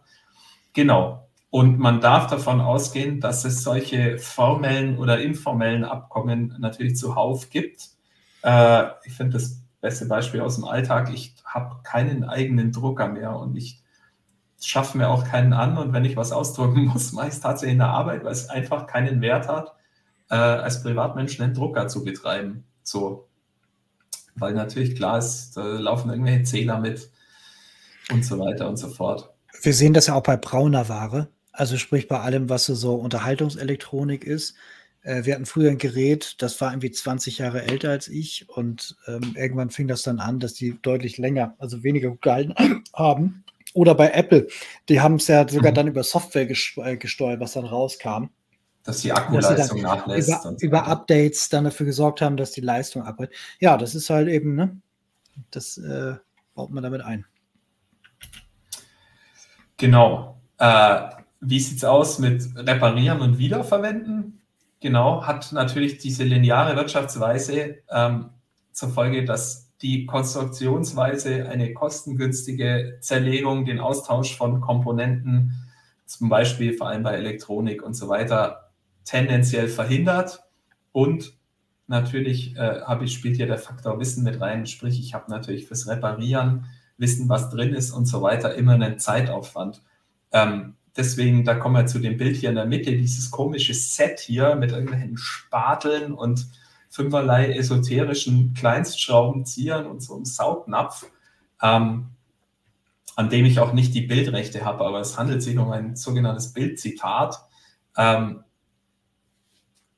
das ist ein Reparaturset für ein iPhone 6S, glaube ich, das ich mir mal vor ein paar Jahren gekauft habe, ähm, um, um da ein, einen Akku auszutauschen und die Scheibe vorne drauf sozusagen. Und da musste ich mich quasi mit Videos einarbeiten und dann mit so einem, mit so einem Föhn da irgendeinen irgend so Klebstoff erhitzen und so weiter und so fort. Und fünferlei Schraubenformate. Das ist natürlich mit Absicht so gebaut, Genau. Ähm, und den Aspekt Recycling hatten wir auch schon gerade, sprich äh, auf der stofflichen Ebene nochmal reparieren und wiederverwenden. Das wäre noch auf Ebene des zusammengesetzten Produkts. Ähm, Recycling ist dann wirklich das Zerlegen von Stoffen und da ist eben der Hauptaspekt, das haben wir jetzt schon vorweggenommen, so vor allem bei Kunststoffen mangelnde Sortenreinheit oder auch bei, der, bei Komponenten, wo verschiedene Metalle zusammenverarbeitet werden und so weiter. Genau, und auch hier wieder der Faktor Wissen, was ist drin. Also auch das ist erheblich, ist was ein Faktor, der die Recyclingquote nochmal erheblich drückt sozusagen, dass ich als recycelndes Unternehmen muss ich natürlich wissen, wie zerlege ich was, an welche Komponenten komme ich ran, gibt es einen Markt für die und so weiter und wie viel Zeit, Wissen und Arbeit ich in was reinstecke, ist natürlich begrenzt von dem Marktwert, den die daraus resultierenden Rohstoffe, Komponenten, wie auch immer, natürlich dann wieder hergeben. So, was tun? Das führt uns jetzt sozusagen zu den möglichen Ansätzen, ähm, was wir oder wie sich dieser Prozess anders gestalten ließe im Großen und Ganzen. Und das ist auf keinen Fall erschöpfend und auf keinen Fall vollständig von mir dargelegt. Ähm, genau. Aber es sind einige Aspekte, die ich naheliegend finde, die ich plastisch finde und deswegen so willkürlich mehr oder minder rausgegriffen habe. Ähm, das Erste, was einem einfällt, ist Gesetzgebung. Da ist gerade aktuell, ich glaube jetzt 20. November, hat das Parlament eine abschließende Stellung dazu bezogen. Also im Großen und Ganzen kommt ja das von der Kommission als Vorschlag dann ins Parlament und geht dann sozusagen auf Länderebene in den Rat. Und die Stellungnahme des Parlaments ist jetzt eben da zu diesem Recht auf Reparatur. Äh, ist unendlich komplex. Ähm, so die wesentlichen Mechanismen, die Hebel, die es hier gibt, um die Langlebigkeit und Kreislaufwirtschaft sozusagen zu fördern von Gesetzgeberseite, sind hier wie, wie äh, Gott, dazu wieder geklingelt, ähm, wie effektiv das Ganze dann umgesetzt wird, ist natürlich noch eine zu klärende Frage, aber im Kern ist so ein Hebel, die Gewährleistungsfrist von Herstellern natürlich einfach zu verlängern und was auch ganz wichtig ist, dass nach einer erfolgten Reparatur dieses Herstellers sich die Garantie dann entsprechend verlängern muss. Also das ist auch noch so ein wesentlicher Hebel, der Leute dazu motivieren soll, Geräte reparieren zu lassen im Rahmen der Gewährleistungsfrist. Ein weiterer Aspekt, äh, dass man Hersteller, vor allem was so diese Weißgeräte, sprich alles energieintensive Geräte, Kühlschränke, Waschmaschinen, Spülmaschinen und so weiter, was äh, energieintensive Massenartikel sozusagen sind, dass man hier die Hersteller verpflichtet, für die Lebensdauer angenommen eben hier zehn Jahre eine kostenpflichtige Reparatur zumindest anzubieten. So. Also dass der Hersteller angehalten ist, ähm, das möglich zu machen. Gilt dann auch im weiteren Sinne für Möbel und so weiter. Genau, dann auch ganz wichtig, das ist auch ein gesetzgeberischer Hebel, der existiert, das Verbot einer Diskriminierung des Reparaturmarktes. Da haben wir die Sachen, die wir jetzt gerade angesprochen haben. Äh, Spezialverschlüsse, ganz beliebt, dann im Elektronikbereich vor allem Serialisierung, dass ich einen äh, Unique Identifier auf einem Akku drauf habe. Und dass ich einen Akku, der technisch die gleichen Eigenschaften hat und den ich da einbauen könnte, aber nicht einbauen kann, weil mein konkretes Gerät dann nur mit konkret dem Akku mit diesem Schlüssel funktioniert. Und wenn ich es austauschen kann überhaupt, dann auch nur über einen Hersteller, der dann wieder eine neue ID von dem neuen Akku für mein Gerät freischaltet. Und damit habe ich natürlich die Kosten in der Hand. Ich habe dann keine Konkurrenz ne? und so Geschichten. Eine Zwischenfrage dazu. Ja. Ähm, ich erinnere mich, und hier im Chat kam es auch gerade, ähm, dass ja die EU gerade dieses Recht auf Reparatur gestärkt hat.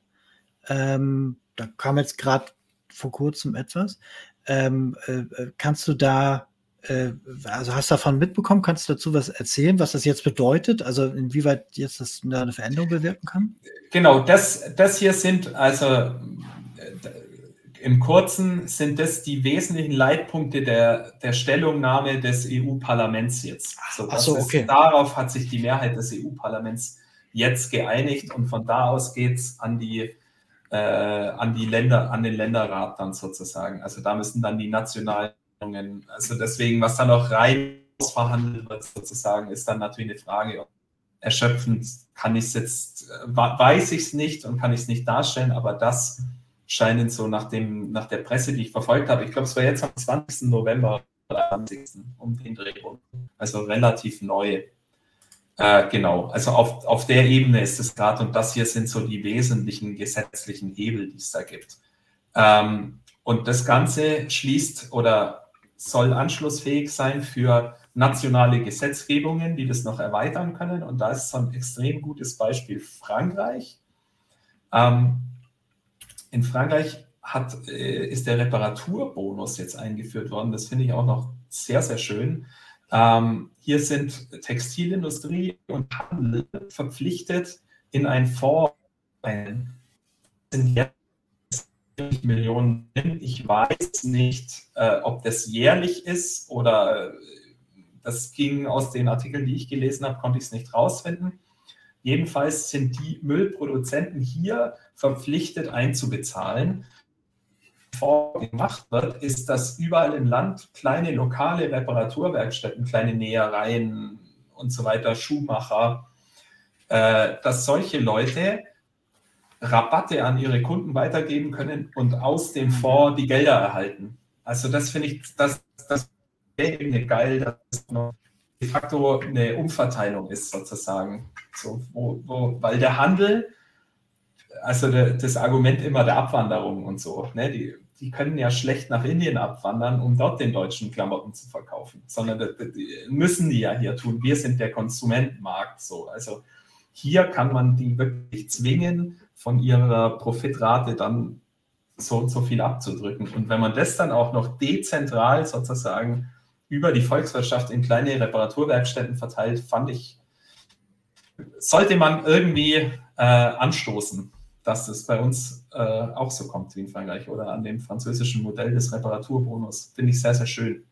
Weil man dann gerade so eine Jacke, lass es dann 30, 40 Euro sein oder so, und wenn man dann, aber wenn so eine kleine Werkstatt dann sagen kann, ich gebe dir einen 20er Rabatt weiter und repariere den Reißverschluss für 10 Euro, das kann wirklich in ganz vielen Einzelfallentscheidungen dann für mich als Konsument der Schritt sein, wo ich sage, jawohl, das, das, das rentiert sich auf jeden Fall.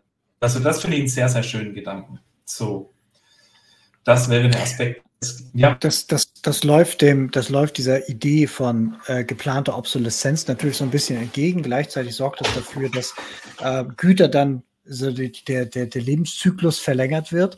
Ähm, es gab in Japan auch mal eine ganze Zeit lang so diese, diese Top-Runner-Regelung, äh, ähm, dass man mhm. gesagt hat, okay, derjenige, der in seinem bestimmten spezifischen äh, äh Produktbereich. Dort besonders gut ist, zum Beispiel besonders sparsam, der setzt dann zukünftig den Standard. So, und da musste man dann irgendwie in die, in die Nähe da kommen. Ähm, also, was ich sagen will, ist halt, ich finde das auch cool, insbesondere weil wir in Deutschland natürlich auch schon mit unseren Gewährleistungen und so weiter und äh, auch hier hat sich die letzten Jahre ja auch mit äh, so Reparaturcafés auch eine ganze Menge schon entwickelt. Ähm, dadurch harmonisiert man das dann für einen größeren Wirtschaftsraum, das ist cool. Und gleichzeitig mhm. muss man sich dann irgendwann so als staatlicher Akteur auch überlegen, ähm, weil das wird dann wieder auf irgendeine andere Art dann unterlaufen. Eigentlich ist ja das, was wir wollen, ähm, ist ja relativ klar. Und die Frage ist, ob man jetzt hierüber wirklich das politische Ziel schon erreicht oder ob es jetzt erstmal nur ein erster Schritt in die Richtung ist. Nicht? Das ist Genau, äh, deswegen, ich habe ich hab jetzt noch mehrere Was-Tun-Ansätze sozusagen auf anderen Ebenen. Ähm, genau, das, das wäre jetzt halt nur mal so schlaglichtartig, was über Gesetze, was in Planung ist, was die Hebel sind, äh, was, was mögliche Ideen sind. Aber das wäre für mich sozusagen ein, ich, ich denke eh nicht eben, dass es irgendwo so die Silver Bullet gibt, mit der man, mit der man das Problem löst, sondern dass es so eine, so eine Reihe an Hebeln sind, die sich dann vielleicht gegenseitig verstärkend äh, einen, ja, dass man aus, aus negativen Kreisläufen irgendwie in positive Kreisläufe reinkommt. So, wenn man das so abstrakt sagen kann. Genau. Ähm, ein weiterer Ansatz, ähm, weil wir gerade den Aspekt haben, wie funktionieren Märkte, wie sollten Märkte eigentlich funktionieren, wer, wer trägt welche Folgekosten. Ähm, den Ansatz Product as a Service. Äh, hier unten, das ist der Architekt äh, Thomas Rau, der ähm, hier auch ein Buchautor von diesem sehr, sehr coolen Buch Material Matters.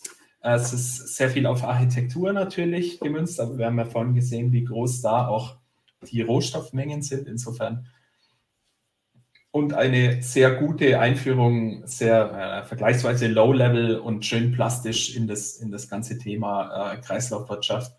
Und auch das erste, was ich dazu gelesen hatte. Ähm, hier rechts das Gebäude auf dem Foto kennen vielleicht manche. Das ist äh, Schiphol oder Schiphol, der Flughafen in Amsterdam. Und da wurde Thomas Rau beauftragt, eine Lichtplanung zu machen. Ähm, und ich weiß nicht, er war irgendwie an Philips gebunden. Es muss mit öffentlichen Bauen in irgendeiner Form zu tun haben. Und natürlich ist Philips der große, der große niederländische Elektronikkonzern. Und er war beauftragt, es eben für 15 Jahre zu machen, was 125.000 Stunden Leuchtendauer entspricht. Und er hat äh, bei Philips keine Leuchte gefunden, die mehr als 50.000 Stunden gebrannt hat. Er ist an Philips herangetreten äh, mit, einer, mit einem Vorschlag zur Gestaltung des Vertrages, nämlich, dass er sagt, pass mal auf, wir kaufen bei euch keine Lampen, wir kaufen Lichtstunden. Wir kaufen das hier im Raum über 15 Jahre, also 125.000 Stunden, so und so viel Einheit Lumen, also dass es hier so und so hell ist. Den Rest macht ihr. So, ihr, ihr produziert die Dinger, installiert die hier, kümmert um, dass die ausgetauscht werden ähm, und ihr bezahlt die Stromrechnung. Also äh, volle Ressourcenverbrauch. Und dafür bietet ihr uns einen Endpreis an, was kostet die Stunde.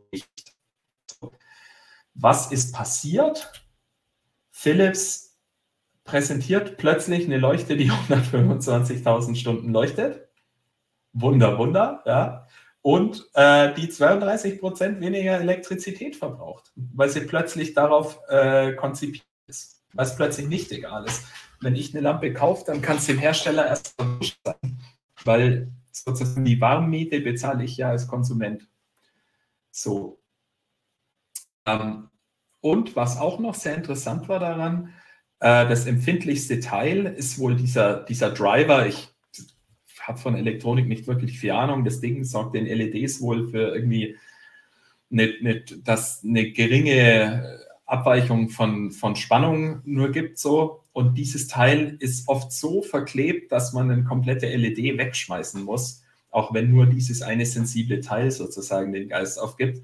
Und hier war das so konzipiert, plötzlich, dass das Ding leicht zugänglich ist und einfach austauschbar ist und die Lampe dann wieder weiter brennt. Weil wenn ich nur die Lichtstunde verkaufe, dann habe ich ein Interesse daran, dass das Ding so lange wie möglich lebt und dass der Servicearbeiter so kurz wie möglich braucht, es sofort wieder an Stand zu stellen.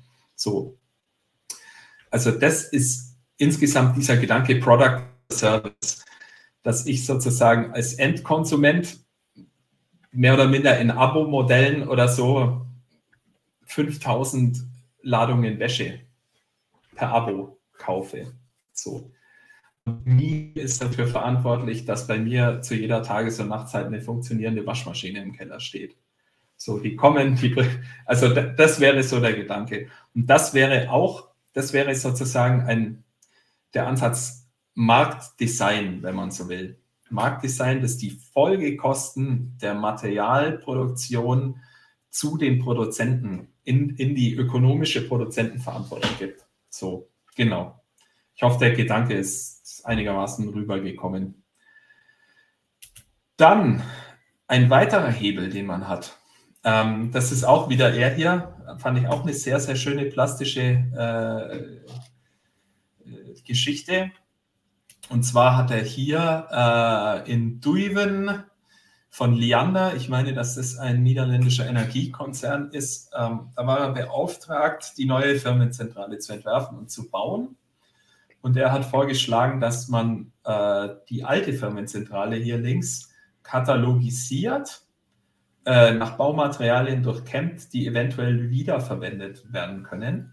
Und dem haben die zugestimmt. Und dann haben sie insgesamt 14 Tage auf die Analyse und Dokumentation der verwendeten Bauteile ähm, oder der zu verwendenden Bauteile äh, gebraucht und sind damit dann als Planungsgrundlage reingegangen.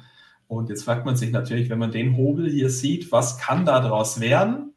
Ne? Und sie haben es geschafft, 81 Prozent davon in der neuen Firmenzentrale zu verplanen. Und genau, das hier ist die neue Firmenzentrale. Ähm, hier Side Fact übrigens auch, man sieht es hier an dieser Dachkonstruktion. Ähm, da wollte er eine modulare Dachkonstruktion haben und hat niemand gefunden, der ihm die baut und hat sich dann an einen Achterbahnhersteller gewandt. Und die haben gesagt, sie können auf gar keinen Fall so, ein, so, eine Dachkonstruktion bauen. Aber weil er von den Gedanken her, die bauen Metallkonstruktionen, die schnell auf und wieder abgebaut werden können und dann in einem anderen Kontext, in einem anderen Zusammenhang verwendet, in, bestehend aus einzelnen Modulen. Und dann haben die gesagt, nee, ein Dach können die nicht bauen. Und dann war die nächste Anfrage, okay, könnt ihr sowas wie eine liegende Achterbahn bauen? Dann haben sie gesagt, ja, die können sie bauen. Okay, wir, ja. würden, die als, wir würden die als Dach verwenden. So, also so sind, ist man da ins Geschäft gekommen. Genau. Süß. Das, ja, ja. Da, da, das gibt da ja noch so, es gibt auch so einen anderen großen Trend, der gerade so im Bereich Real Estate läuft.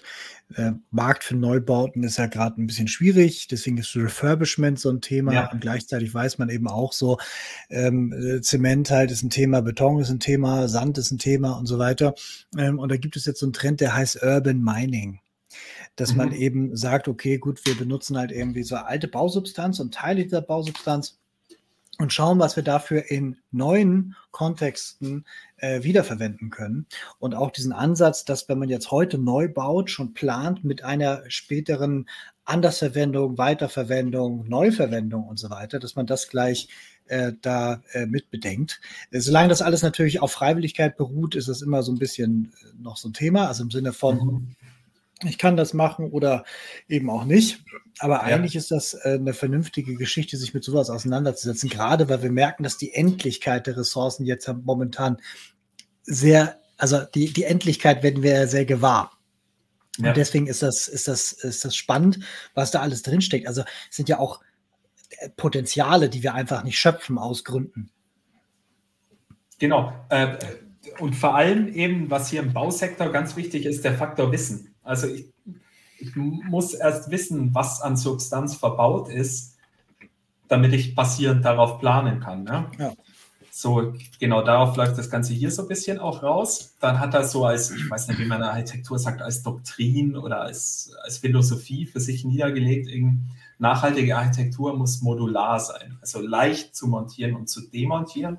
Und zugleich, hier kommt jetzt der digitale Zwilling ins Spiel. Also ein digitaler Zwilling ist eine, ja, im Prinzip jede Form der exakten, mehr oder minder Abbildung durch Daten eines Gegenstandes. Und die eingangs erwähnte Verwaltungsschale ist eine Technologie, äh, mit der man digitale Zwillinge sozusagen erstellen kann, wenn man so will. Ja, genau. Dass ein Gebäude von Anfang an einen digitalen Zwilling hat. Und er hat das äh, so verglichen wie wir haben äh, in Europa, in Deutschland Grundbücher, die über, über die älter sind als, also keine Ahnung, hier unser Grundstück, da, da, stammt das älteste Grundbuch noch aus dem Königreich Bayern. Ja, also so die ganze Staaten überdauert haben, Jahrhunderte zurück. So. Und wir haben das Gleiche aber nicht für die verbauten Materialien auf diesen Grundstücken. So. Und sowas ist ihm vorgeschwebt als Materialkataster oder was er in diesem Kunstwort Madaster dann zum Ausdruck gebracht hat. Und er hat, es, es hat sich daraus auch ein ähm, Startup entwickelt, was jetzt in Deutschland, glaube ich, 1500, 2000 Kunden oder Gebäude rum auf diese Art und Weise mit äh, digitalen Zwillingen ausgestattet hat und was Kunden bei der Erstellung von von solchen digitalen äh, Zwillingen von Gebäuden und bei der Beurteilung der Substanz der verbauten Materialien und ihrem Wiederverbauungswert, wie auch immer man dazu sagen will, ähm, berät. Und was jetzt auch neu ist, glaube ich, kam erst im September raus. Es gibt jetzt eine DIN-Norm, äh, die für, so, für sogenannte Pre-Demolition Audits. Also auch dieser Geil. Prozess der Bestandsaufnahme wird, äh, wird formalisiert sozusagen. Ja, passt, mhm. passt zu dem, äh, Mining, ne, weil das, das Broste Ganz dann. genau. Ja, das greift genau. das zusammen. Super. Ich habe mal äh, in, äh, aus Gründen mal mit dem Unternehmen äh, zu tun gehabt, äh, das ähm, die Heereslogistik für die Bundeswehr macht. Mhm. Die wurde irgendwann mal ausgelagert. Und ähm, äh, gerade bei Waffensystemen ist ja auch das Thema, gerade wenn sie komplex sind, ähm, dass man genau gegen die Obsoleszenz ja anarbeitet. Also wenn ich jetzt irgendwie ein größeres Waffensystem so vom Typ Panzer oder Flugzeug kaufe, dann weiß ich, ich habe jetzt irgendwie zehn Jahre da rein entwickelt, 15 Jahre rein entwickelt, dann will ich den aber auch 30 Jahre lang betreiben und dann möglicherweise Ja. noch Kampfwertsteigerung, also irgendwie Innovation noch reinbauen können. Also muss es A, modular sein und B, ich muss im Prinzip hinten die ganze Logistik immer noch am Leben haben, dass man noch nachproduziert werden kann. Und wenn ich Ja. jetzt ein so ein, wenn ich jetzt einen so einen Panzer habe, dann besteht der ja nicht aus zehn Teilen, sondern aus Hunderttausenden, teilweise Millionen Einzelteilen.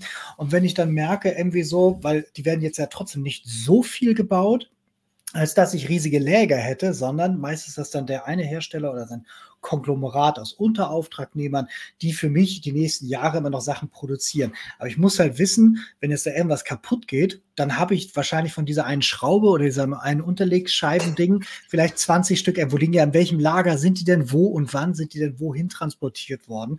Und Mhm. wenn jetzt das Gerät zufällig gerade in Afghanistan im Einsatz ist, ich aber dann so, ne?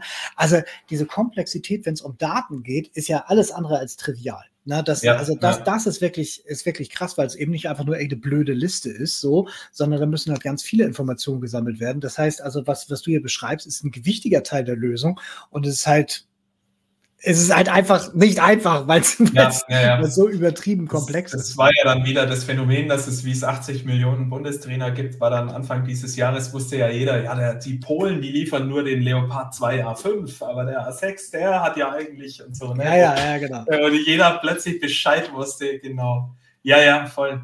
Ähm, da gibt es äh, hier bei uns im Gewerbepark gibt es eine Firma, die heißt Voxeljet. Und was die unter anderem machen, ist äh, on-demand Kokillen äh, zu drucken. Also sprich diese Hohlformen, in der man Teile gießen kann. Weil es für gigantische, wenn du sowas wie Volkswagen oder was die, was die an Einzelteilen haben in ihren diversen Serien, die sie irgendwie vorhalten müssen. Und da ist es zum Teil dann billiger, nur die Daten vorzuhalten und dann so eine kleine Produktionsstraße on demand aus dem Boden zu stampfen und so. Mhm. Also das ist, ja, aber wir schweifen ab. Ähm, diese Grafik äh, ist letztes Jahr erschienen, Mythen der Circular Economy, irgendwo aus dem Bereich Bertelsmann Stiftung, kann man umsonst runterladen, waren sehr interessante Sachen drin. Und diese Grafik, ähm, was man hier sieht, ist sozusagen der Gebäudewert auf die Zeit und die Vorteile, also dass es hier im Gebäudesektor das nachhaltige Bauen ökonomisch wirklich auch, auch aus Sicht jetzt, wenn man wirklich neoklassische BWL ganz banal betrachtet, ähm, also alle sozialen Folgekosten und das gar nicht erst mit einberechnet, sondern wirklich nur, welchen Materialwert stelle ich dahin. Und zwar ähm, gibt es ja das Phänomen, dass es einen Grundstückspreis drückt im Verkaufswert, wenn darauf ein abrissfälliges Gebäude steht. So, weil der, der das Grundstück kauft, muss es ja erstmal wegbringen. So. Hier bei dieser roten herkömmlichen Preisentwicklung, das sollen so die Konjunkturzyklen sozusagen sein äh, eines Gebäudes, bis es dann irgendwann tatsächlich in den negativen Wertbereich kommt. Und wenn einen Plan zu Anfang mehr Kosten habe, ähm, um das modular zu planen, so, also von vornherein darauf hin auf die Wiederverwertbarkeit der Einzelteile und Demontierbarkeit hin zu planen, habe ich anfangs mehr Kosten, aber über den Lebenszyklus sozusagen habe ich immer diesen Sockel an Wert, der die Rohstoffe sind, die da drin verbaut sind, von denen ich Mm. weiß, wo die liegen. Von so ein Holz hat ja einen Preis, so wie der geht wie eine Aktie. So und jetzt weiß ich, in meinem Gebäude ist so und so viel Balken von dem und dem Zustand. Dann hat mein Gebäude ist wie so ein, wie so ein Fonds von Rohstoffaktien sozusagen, die ihren Marktwert haben und die hier wird es idealtypisch angenommen, dass die Rohstoffe immer teurer werden, was jetzt auch grob, aber es ist nur ein Schema. So. Auf jeden Fall, man sieht eindeutig dann, je älter das Gebäude wird, desto mehr kommt die von vornherein nachhaltige Planung im Gebäude Restwert zu tragen. Und ich habe letztlich immer als, äh, als Bauherr den Restwert des Materials, wenn ich mein Gebäude als Materialdepot plane. So, mhm. das ist genau Faktorwissen. So, ähm, das führt uns eben zur Digitalisierung, ohne dass, ähm, ohne das zu detailliert jetzt sozusagen äh, auszuführen. Äh, ebenfalls ein Vorhaben, es gibt verschiedene gleichartige Vorhaben, weiß ich auch äh, für den NAFTA-Bereich Nordamerika ähm, in Europa als digitaler Produktpass äh, verpflichtend bis 2030, soweit der Plan. Momentan wird aber noch spezifiziert, wie ist genau die technologische Umsetzung, wobei wir eben glauben, dass diese Asset Administration Shell der technische Weg wird, umzusetzen. Äh, welche Sektoren an Konsumgütern kommen wann mit rein? Also wann muss wirklich jedes Ding, das hergestellt wird, seinen eigenen digitalen Produktpass haben. Aber was es im Kern ist, ist ein interoperabler, strukturierter Datensatz. Die Nicht-ITler, denen wird es jetzt gerade wenig sagen, aber ein Datensatz von Daten, die für eine Kreislaufwirtschaft äh, relevant sind und die über den gesamten Produktlebenszyklus dieses einen Produkts gehen. So, ähm, Interoperabilität heißt, dass diese Datensätze, diese Produktpässe eine einheitliche Struktur haben, zumindest ähm, für vergleichbare, äh, vergleichbare Produkte, dass ich dann sozusagen eine Datenstruktur, ich baue ein E-Auto dann aus einer Batterie zusammen und äh, habe hinten den Motor drin äh, und habe die Karosserie und so weiter. Ist mal ganz einfach angenommen.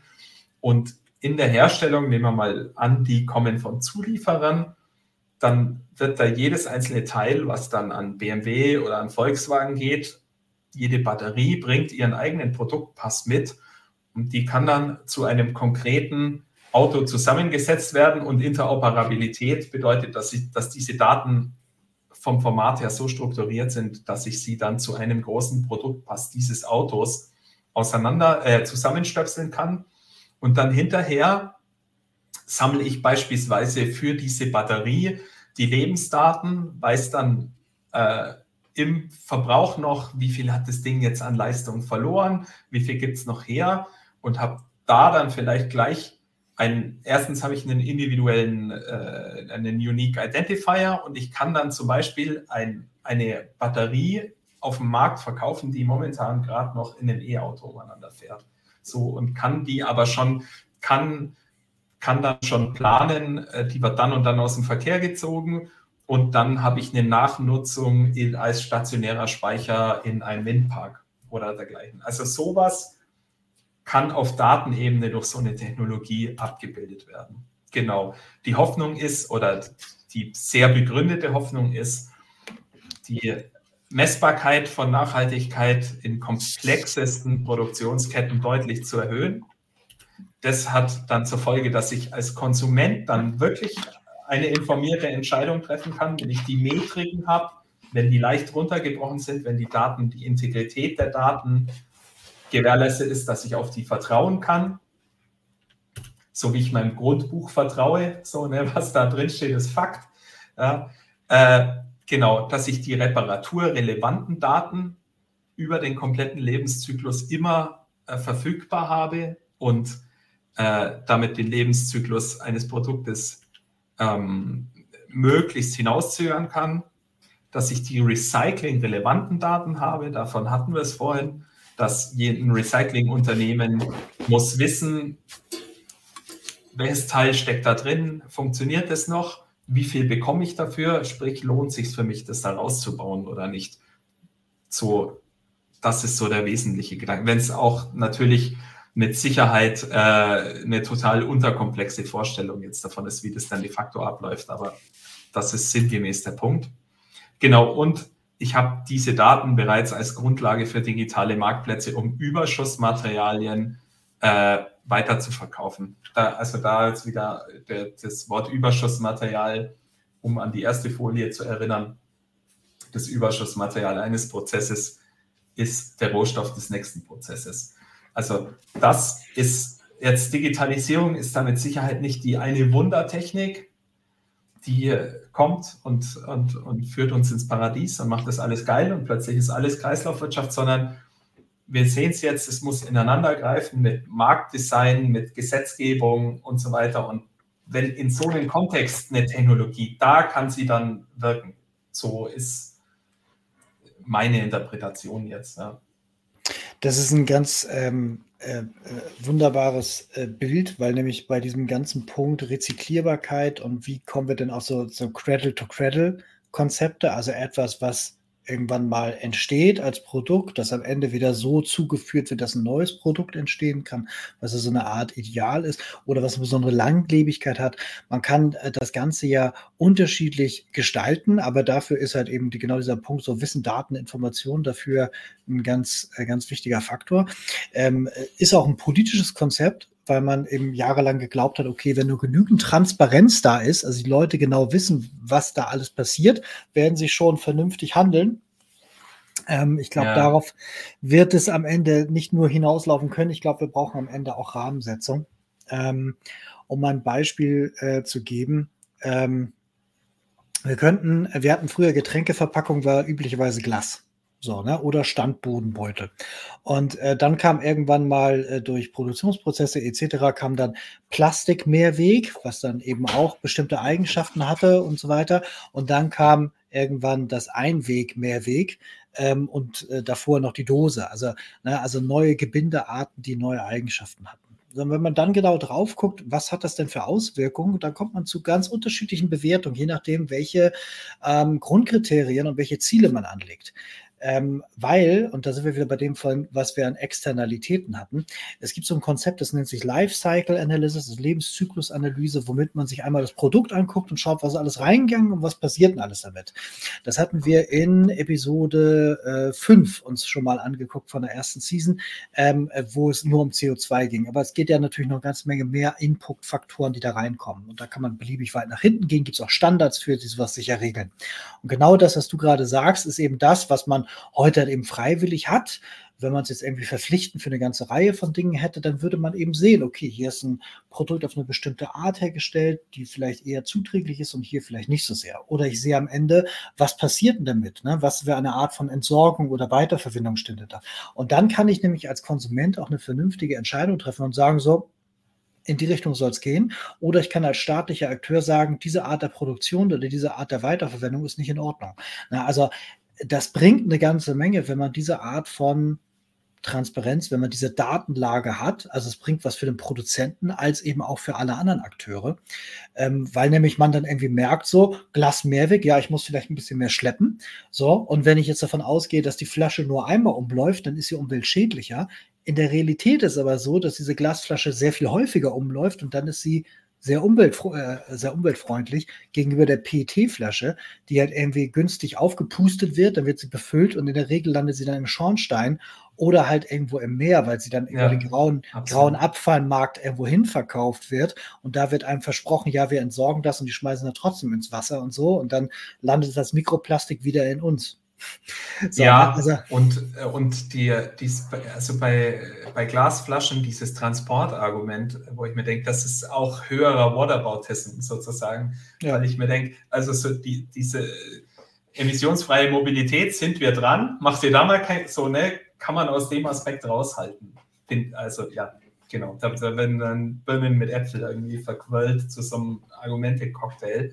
Ähm, da eine Anekdote dazu. Ähm, ich war vor ein paar Jahren in Schweden auf einer Hütte, die der von einem guten Freund der ältere Bruder mal gebaut hat, vor 20 Jahren. Und deswegen lag dort auf dem Plumpsklo ein Spiegel-Ausgabe von 2003. Und da war auf dem Cover, war der Bundesadler war auf so einer Getränke. Die Dose, und ja. Die war so zerknüllt, ja. ja. Und also die, die, und da war dann im Leitartikel auch so eine Grafik, wo so, also die ganze deutsche Volkswirtschaft ging so Pfeile zur Dose hin und von der, also alles hängt von der Dose ab. Die Dose, die Dose. Ja. Und ähm, jetzt kommen die Grünen und ab jetzt, also der, der Untergang ist nah, weil die Dose abgeschafft wird, in einem, in einem Akt ideologischer Verblendung. So, ne? Und das, wenn man da als mit historischem Abstand drauf schaut, ne, und also wir werden an, an der Wärmepumpe so wenig zugrunde gehen wie an der Dose oder ihrer Abschaffung. So, aber das, diese Scares, die sind, die haben immer das gleiche Muster. So äh, fand ja. ich da sehr witzig. Das ist so. Ein anderer Ansatz, Modularität. Ähm, dies ist die, also das Beste, was man machen kann, ist einen alten Lenovo-Laptop, der schon so auseinanderklappert, äh, so lang zu benutzen, natürlich wie es geht. Aber ähm, der nächste, den ich mir kaufen werde, ist vom Hersteller Framework. Und zwar haben die das Konzept, dass genau der ganze Laptop ähm, aus austauschbaren Komponenten besteht. Also auch dann vom Design her upcycling-mäßig, dass ich dann in den gleichen Größenordnungen mit den gleichen Schnittstellen, Verschlüssen und so weiter mir dann bessere Prozessoren werde holen können oder mehr RAM und so weiter und so fort. Oder dass, wenn die Tastatur irgendwann den Geist aufgibt, dann funktioniert dann die Leertaste nicht mehr oder weiß der Teufel, das Mauspad ver, kommt runter und so, dass ich mit einfachsten Möglichkeiten, mit einem Standard-Torx-Schraubenzieher auch das ganze Ding äh, auseinander und wieder zusammengebaut äh, bekomme Genau, dann kann ich fortwährend aufrüsten und defekte Komponenten austauschen. Der Kreislauf funktioniert aber auch in die andere Richtung. Ähm, die Materialien lassen wir mal außen vor, genau. Ähm, die Firma Framework selber wiederum hat ja dann tausende dieser Laptops und kann innerhalb derer, wenn sie einzelne Geräte wieder zurückgeschenkt bekommt, dann äh, geschickt bekommt, die Module wieder weiterverwenden oder aufrüsten wieder oder wiederherstellen und so weiter. Also hier ist quasi ähm, der Stoff, das Material ist verbaut, in Form gegossen sozusagen, aber auf der Ebene der Modularität kann ich sozusagen ähm, Müll verhindern, indem energieintensive Teile möglichst wenig andere energieintensive Teile mit in den Abgrund reißen, wenn sie denn kaputt gehen. So, und das ist ein Konstruktionsgedanke. Das ist äh, Modularität. Ein weiteres Beispiel ist Caterpillar. Leider ist genau die Seite gerade down. Ich weiß nicht warum. Und zwar hat Caterpillar das Reman äh, Konzept, also kurz für Remanufacturing. Remanufacturing. Äh, und da ist natürlich klar, Caterpillar eben auch ein, ja, ein Oligopol-Player auf seinem Markt sozusagen, hat natürlich das Interesse, oder verbindet gerade interessanterweise den Ansatz einer Kreislaufwirtschaft ähm, und Modularität ihrer Komponenten natürlich mit dem Interesse, möglichst viele äh, Kunden, Business-Kunden in den Caterpillar-Kosmos reinzuziehen. Natürlich auf die Art und Weise. Und was ich jetzt gerne gezeigt hätte, wer dieses Reman, diese Seite ist, ist wirklich also dann unterteilt in Getriebe und Kolbenarten und weiß der Teufel was. Und du kriegst jedes Einzelteil bestellt, was natürlich eben, da haben wir es wieder, das Design von Märkten ergibt sich hier von alleine in dem Fall aus der Marktwirtschaft, dass Caterpillar Interesse daran hat, Leute in ihren Materialkosmos reinzuziehen. Und hier zufälligerweise, oder zufälligerweise, es hat schon eine Struktur, aber hier das mit dem ökologischen Interesse gewissermaßen in eins fällt, weil sie ein von sich aus intrinsisches ökonomisches Interesse haben, Teile möglichst lange am Leben zu erhalten und zirkulieren zu lassen. So. Das, äh, noch einmal ganz kurz zurück. Ähm, danke, das, das, das passt auch dazu, weil gerade in dem Bereich, ähm, also sei es jetzt bestimmte Nutz-Lkw oder bestimmt auch so diese Art von Nutzfahrzeugen, die Caterpillar herstellt, ähm, ja auch ein hohes, also sind meist kleinere Serien, so, und äh, meistens ja auch dann sehr stark angepasst. So, ne? Also ja. im Sinne von so, wir brauchen dann da, die Kette muss aber hier höher sein oder das muss irgendwie, ne? Und so. Also das, das passt dann dazu. Mir ist noch was weiteres eingefallen, das passt zur Modularität so halb, ähm, aber das wollte ich trotzdem kurz erzählen. Du hast für nämlich einerseits A, äh, Batterien erwähnt, ne, aus dem Auto und dann woanders hin. Ähm, und damit meine ich jetzt die E-Auto-Batterien, die großen. Ähm, es gibt auch eine Firma, die mhm. heißt Batteries, die kümmert sich auch so ein bisschen darum, nämlich diesen, wenn sie jetzt für das Auto nicht mehr geeignet sind, aber für viele andere, sei es der Zwischenspeicher oder so, dann kann man den einfach ein zweites Leben schenken, so, ähm, die dann immer noch sehr stark sind, so, nicht mehr allzu stark, aber stark genug dafür, äh, dann leben sie quasi in einem anderen Kontext weiter. Und wenn man das dann schon mit im Gedächtnis hat, vielleicht sogar diesen Teil der, der Verwertungskette sogar auch schon mit im Blick hat, vielleicht sogar schon sehr konkret, dann kann man natürlich da ähm, auch nochmal ein anderes Angebot machen. Äh, und das Zweite, was mir eingefallen ist, ist da dieses, äh, wir reden ja hier die ganze Zeit davon, ja, jeder wie er will. Ähm, wir haben vor ein paar Jahren, das wissen viele vielleicht gar nicht mehr, die Verpackungsverordnung ja an verschiedenen Stellen geändert. Jetzt nicht nur Getränkegebinde, sondern auch zum Beispiel das Recht darauf, dass wenn du im Laden dein Gut auspackst aus der Umverpackung, dass du die Umverpackung da lassen darfst. Mhm. Und dass derjenige dann in die Entsorgung gehen muss. Deswegen mhm. hast du mhm. zum Beispiel beim großen Discounter oder so, hast du immer, wenn du rausgehst, da immer so, ein, so einen Stand, wo du die Sachen so selber ja. äh, sortiert weggehen. Und das war vorher eben nicht so. Und ähm, das bedeutet, man kann natürlich so eine Regelung machen und man kann auch so eine Regelung machen, wie zum Beispiel hier, dass man bestimmte Vorgaben macht, dass man eben sagt, okay, das muss halt eben auf die Art schon weiter vernutzbar sein im vollen Kontext oder, oder, mhm. oder. Mhm. Und wenn man das entsprechend sogar auf europäischer Ebene skaliert, hat man natürlich auch den Vorteil, dass wir so als eine der größten Wirtschaftszonen damit auch einen Effekt haben auf Global Manufacturing. So, also mhm. dieses, ähm, äh, ich, ich, ich glaube, es ist immer der Punkt, an welcher Stelle man den, den Leitstrahl setzt, aber die Rahmenbedingungen, die ja, führen dazu einer ganzen Menge, ob das jetzt freiwillig ist oder eben nicht. Ja, auf jeden Fall. Ähm, äh, Gehe ich alles mit und äh, ist jetzt vielleicht ein bisschen arg abstrakt, aber wenn man den Gedanken noch eine Nummer größer zieht, und zwar, äh, also es gibt ja immer die, die großen Debatten, sind so Green Growth versus Degrowth Diskurse und so weiter, äh, ohne dass ich jetzt äh, qualifiziert wäre oder was ich sagen will, ist ähm, Kapitalismuskritik auf jeden Fall, quintessentiell, ähm, aber wenn man sich zum Beispiel historische, den real existierenden Sozialismus anschaut, so, dann war der auch eine ökologische Katastrophe, weil ich, ich kann nicht keinen Markt haben. Also irgendeine Anreizstruktur habe ich immer. Und diese, diese LPGs oder äh, sozialistischen Betriebe hatten halt intrinsisch auch überhaupt keine Motivation, an irgendeiner Stelle ressourceneffizient zu arbeiten.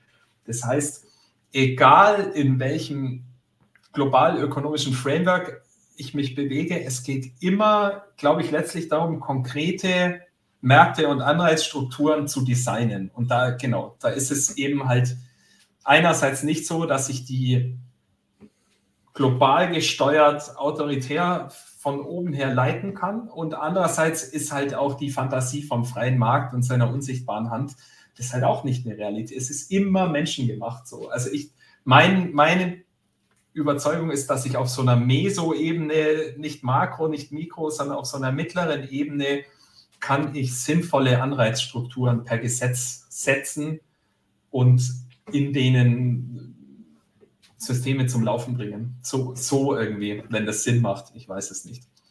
Ja, also das kann man unterschiedlich, genau, also das stimmt ja, man kann das ja unterschiedlich gestalten. Auf die eine oder auf die andere Art muss die Gesellschaft sagen, wir wollen in diese Richtung oder wir wollen das erreichen und dann kannst du auf unterschiedlichen Wegen dahin kommen. Ne? Soll heißt muss, wenn man kann, ähm, bedeutet halt, dass eben vorausgesetzt ist, dass derjenige versteht, warum er es auf eine bestimmte Art macht. Jetzt haben wir aber mehrere Jahre halt eben zugesehen, Jahrzehnte gleich, wenn man mhm. sogar ähm, sich so bestimmte Arten von, es gibt ja Hochkulturen, die ausgestorben sind an, an ihrem falschen Ressourcenverbrauch. Äh, das muss uns ja jetzt ja, wenn wir das wissen, ja nicht zweimal passieren. Ähm, ja. Da kann man eben sagen, so bestimmte Sachen sind einfach aus. So, ne? Also kann man genauso wie wir auch, es gibt ja kein, kein, kein, kein, kein, kein Menschenrecht auf schwere Waffen, die jeder benutzen darf oder halt irgendwie auf Uran oder so, sondern also es gibt einfach bestimmte Dinge, da sagen wir so, das möchten wir halt irgendwie irgendwie reglementieren. Und man kann sich eben überlegen, wo man eben reingeht, um bestimmte Ziele zu erreichen. Ähm, und wenn du jetzt irgendwie heute, und das ist ja relativ, relativ frisch, wenn du jetzt heute Nabel, äh, wenn du heute äh, Mikroplastik nicht nur im Menschen findest, sondern auch schon in ungeborenen Föten, wenn man sich überlegt, so über Nabelschnur ist ja ein ziemlich guter Filter, kommt ja gar nicht so viel durch, aber da ist tatsächlich das auch schon drin und du es sogar heute schon bei Föten in der Lunge findest und im, im Organismus, im Gehirn und so weiter. Ähm, das ist halt krass, so, ne, wo das alles mhm. schon überall hingekommen ist. Und jetzt kann man sich halt Wir wissen nicht, wir wissen nicht, was die Langzeitauswirkungen sind. Ne? Die, genau. Dieser, dieser Pegel der Anreicherung, der steigt halt und steigt und ja, und äh, in ja. Tierversuchen hat man gemerkt, okay, das wirkt wie Ruß oder Asbest.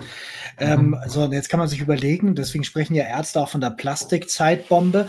Wenn wir lang genug auf dieses Ganze, also ich, ich erwähne das deswegen, weil wir ja häufig, wir reden hier Klima immer nur als einen Teil, wir reden von Nachhaltigkeit und deswegen schauen wir auf die planetaren Grenzen.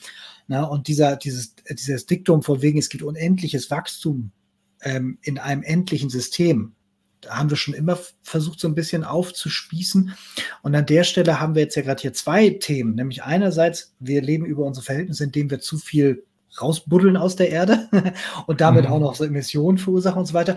Und den Müll, verwenden wir dann auf eine, die blödeste Art, die uns sogar dann noch vergiftet und die Nahrung, die wir essen. Also das ist so im Prinzip in allen Bereichen, wenn wir uns diese, wenn wir uns diese, diese Kette nochmal angucken zwischen Entstehen ja. und Benutzen und so weiter, dann sehen wir an jeder Stelle, machen wir es irgendwie schlecht und das ist aber nicht Gott gegeben, sondern das ist eine Sozialtechnik, die wir uns erlernt haben und wir sehen es und handeln momentan noch nicht. Und ich glaube, mhm. wir sind gerade in diesem, in diesem Zeitraum, und du als Historiker weißt das besser als ich, dieser Zeitraum, manchmal ist man mittendrin und sieht die vordere und die hintere Grenze gar nicht, aber irgendwann wird das eben in irgendeine Form von neuem Zustand kippen. Also, dass sich die Gesellschaft dann irgendwie sagt, so, wir ignorieren das jetzt zu Ende. Oder zu sagen, jetzt haben wir den Kaffee auch auf, jetzt müssen wir was tun. Ja. Und ja. das ist äh, spannend. Ja. Weil wir so mittendrin Absolut. sind. Absolut. Äh, ja, habe hab ich jetzt, äh, oh Gott, habe ich viele Gedanken jetzt dazu. Ähm, Hau alles raus, dafür sind wir hier. ja, also der, was mich letztens echt schockiert hat, war in der, in der neuen Züricher Zeitung äh, über eben genau die EU-Gesetzgebung, von der ich jetzt gesprochen habe. Und dann war die, wie es aufgezogen war, da war der Lindhase mit seinem Glöckchen drum. Und dann war so das Argument, äh, der, der, der, super, der tyrannische Superstaat EU will uns jetzt das Glöckchen vom Lindhasen nehmen. Also so wurde das, es, es, es zeigt genau den Punkt, weil es geht ja nie ums Häschen oder um, den, ja. um die Glocke. Es geht darum, dieses, wir sollten uns nichts vorschreiben lassen, Mhm. Und das ist ja einerseits so bei Pony by Rifle, so, so, so ein Pseudoliberalismus, und auf der anderen Seite ist das eben auch etwas, wo sich die, die herrschende Klasse, äh, die eben auch Wirtschaftselite und so weiter umstellt, wehrt gegen jede Form von Reglement per se. Und das sind dann eben so auch populistische Artikel, die dann irgendwie ja, auch so ein bisschen ja, das eben so nach dem Motto, wir wollen nicht gegoverned werden, aber genau das mhm. braucht es. Das Witzige ist ja auch, dass man der EU jahrelang vorgeworfen hat, ihr kümmert euch ja um gerade Bananen, äh, um, um, um gerade Gurken und so weiter. Ja, aber war ja. dieses, der Wunsch nach geraden Gurken ja nicht von der EU, sondern die Industrie hat ja, ja, hat ja, darum gebeten. So, ne? Aber so baut man das da um, um damit den staatlichen Akteur zu delegitimieren. Aber gerade den genau. brauchen wir als Gesellschaft gerade, damit wir uns auf ein paar Sachen einigen. Es geht ja nicht um Verbote, es geht darum, dass wir uns einigen und sagen, das jetzt mehr, das weniger. Dass wir rauskommen aus diesem Dschungel von jeder darf machen, wie er will und wer mitvergiftet ist, halt Teil der Party. Genau, es geht letztlich, genau, bei so einer Art von Berichterstattung geht es darum, die möglichen Regelsetzer durch ihre Repräsentanten verächtlich zu machen. Und zwar pauschal, um, genau, delegitimieren. Also so alles, alles, jedes blaue Auge, das wir denen hauen können, wird schon für irgendwas Nütze sein. Weil dann, genau, wir schießen es jetzt erstmal sturmreif irgendwie und dann schauen wir mal. So, ja, in, definitiv. Aber ich wollte auch noch ein bisschen was erzählen, auch wenn es Abschweifen auch wirklich Spaß macht. Genau. äh, weiterer Hebel, Wiederverwendung ähm, Finde ich ein gutes Beispiel. Second Life Solar gibt es eine Arte-Doku dazu, die auch auf YouTube ist. Äh, die, der Plot im Wesentlichen ist, dass Solarmodule in, in kommerziellen PV-Parks bei 7, 8 Prozent Leistungsabfall bereits für die kommerzielle Energieerzeugung nicht mehr rentabel sind, aber äh, dann direkt, äh, ohne sozusagen in ihre Bestandteile zu zerlegt werden, als äh, als Balkonkraftwerk beispielsweise äh, problemlos noch einsetzbar sind mit ihren, mit ihren 80, 85 Prozent Leistung. Wie der Name sagt, Second Life Solar, ähm, sind die hier sehr aktiv, äh, indem sie die Modulkapazität, Leistung noch messen und dann entsprechend äh, den, den Weiterverkauf organisieren. Genau. Äh, und äh, es wird vermutlich jetzt dann ab 2030, 35 werden dann sehr, sehr große, auch im Millionen-Tonnen-Bereich ähm, Solarmodulmüll anfallen, der auch noch nicht auf, aufs Recycling in seiner Zeit konzipiert war. Und ich glaube, dass das Problem ist im Wesentlichen zwischen der Glasschutzscheibe obendrauf und der Siliziumschicht ist irgendwie ein, eine, eine Trennfolie, die wohl aus äh, ja auch Ewigkeitschemikalien und in irgendeiner Form dreckig ist sozusagen. Und da sind sie auch, sieht man in der Doku sehr gut, entwickeln sie ein sehr, sehr plastisches, plastisch anschauliches, äh, spannendes ähm, Zerkleinerungsverfahren für dieses, für die, für dieses Silizium. Ähm, genau, kann ich, kann ich sehr empfehlen. Äh, ein weiterer Hebel, den man hat, ist Refabrikation, sprich Wiederaufbereitung. Hier gibt mehrere solche Versandhäuser, Refurbed beispielsweise, ähm, kauft äh, gebrauchte, defekte Elektroprodukte aller Art ab, äh, lässt sie wieder aufbereiten durch zertifizierte äh, sogenannte Refurbisher, also Werkstätten. Ähm, und was ganz, was ganz essentiell ist, weil man ja dann immer noch relativ erhebliche Summen dafür zahlt, was dann viele davon abhält, zu sagen, für 70 Prozent vom Originalpreis ein gebrauchtes Gerät kaufen, hm, weiß ich nicht. Ähm, das Refurb wiederum Gerätegarantien verlängerte gibt. Also das, die wirklich Garantien sind ein ganz essentieller Teil ähm, der Produktlebenszyklusverlängerung, gerade was alles Business to Business und so weiter auch anbetrifft.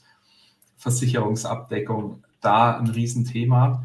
Ähm, gegebenenfalls dann sogar die Möglichkeit des Wiederankaufs, also dass ich ein Gerät von Refurb für eine Zeit lang kaufe und dann vielleicht, vielleicht für 30, 40 Prozent des Wertes äh, wieder angekauft bekomme. Genau. Also das ist Refabrikation als Geschäftsmodell. Und dann, äh, was ich auch sehr, sehr cool finde, ähm, noch zuletzt, als letzter möglicher Hebel äh, und wahrscheinlich als einer der wirkmächtigsten zirkuläre Design. Und zwar gibt es auf der Isle of Wight, mittlerweile außerhalb der EU liegend, äh, T-Mill. Und zwar ist es ein On-the-Print-on-Demand-Unternehmen äh, für Textilien, sprich, du, die bieten diverse Shapes halt sozusagen an von T-Shirts, Pullis und so weiter, was es da halt alles so gibt, Kapuze, dies, das.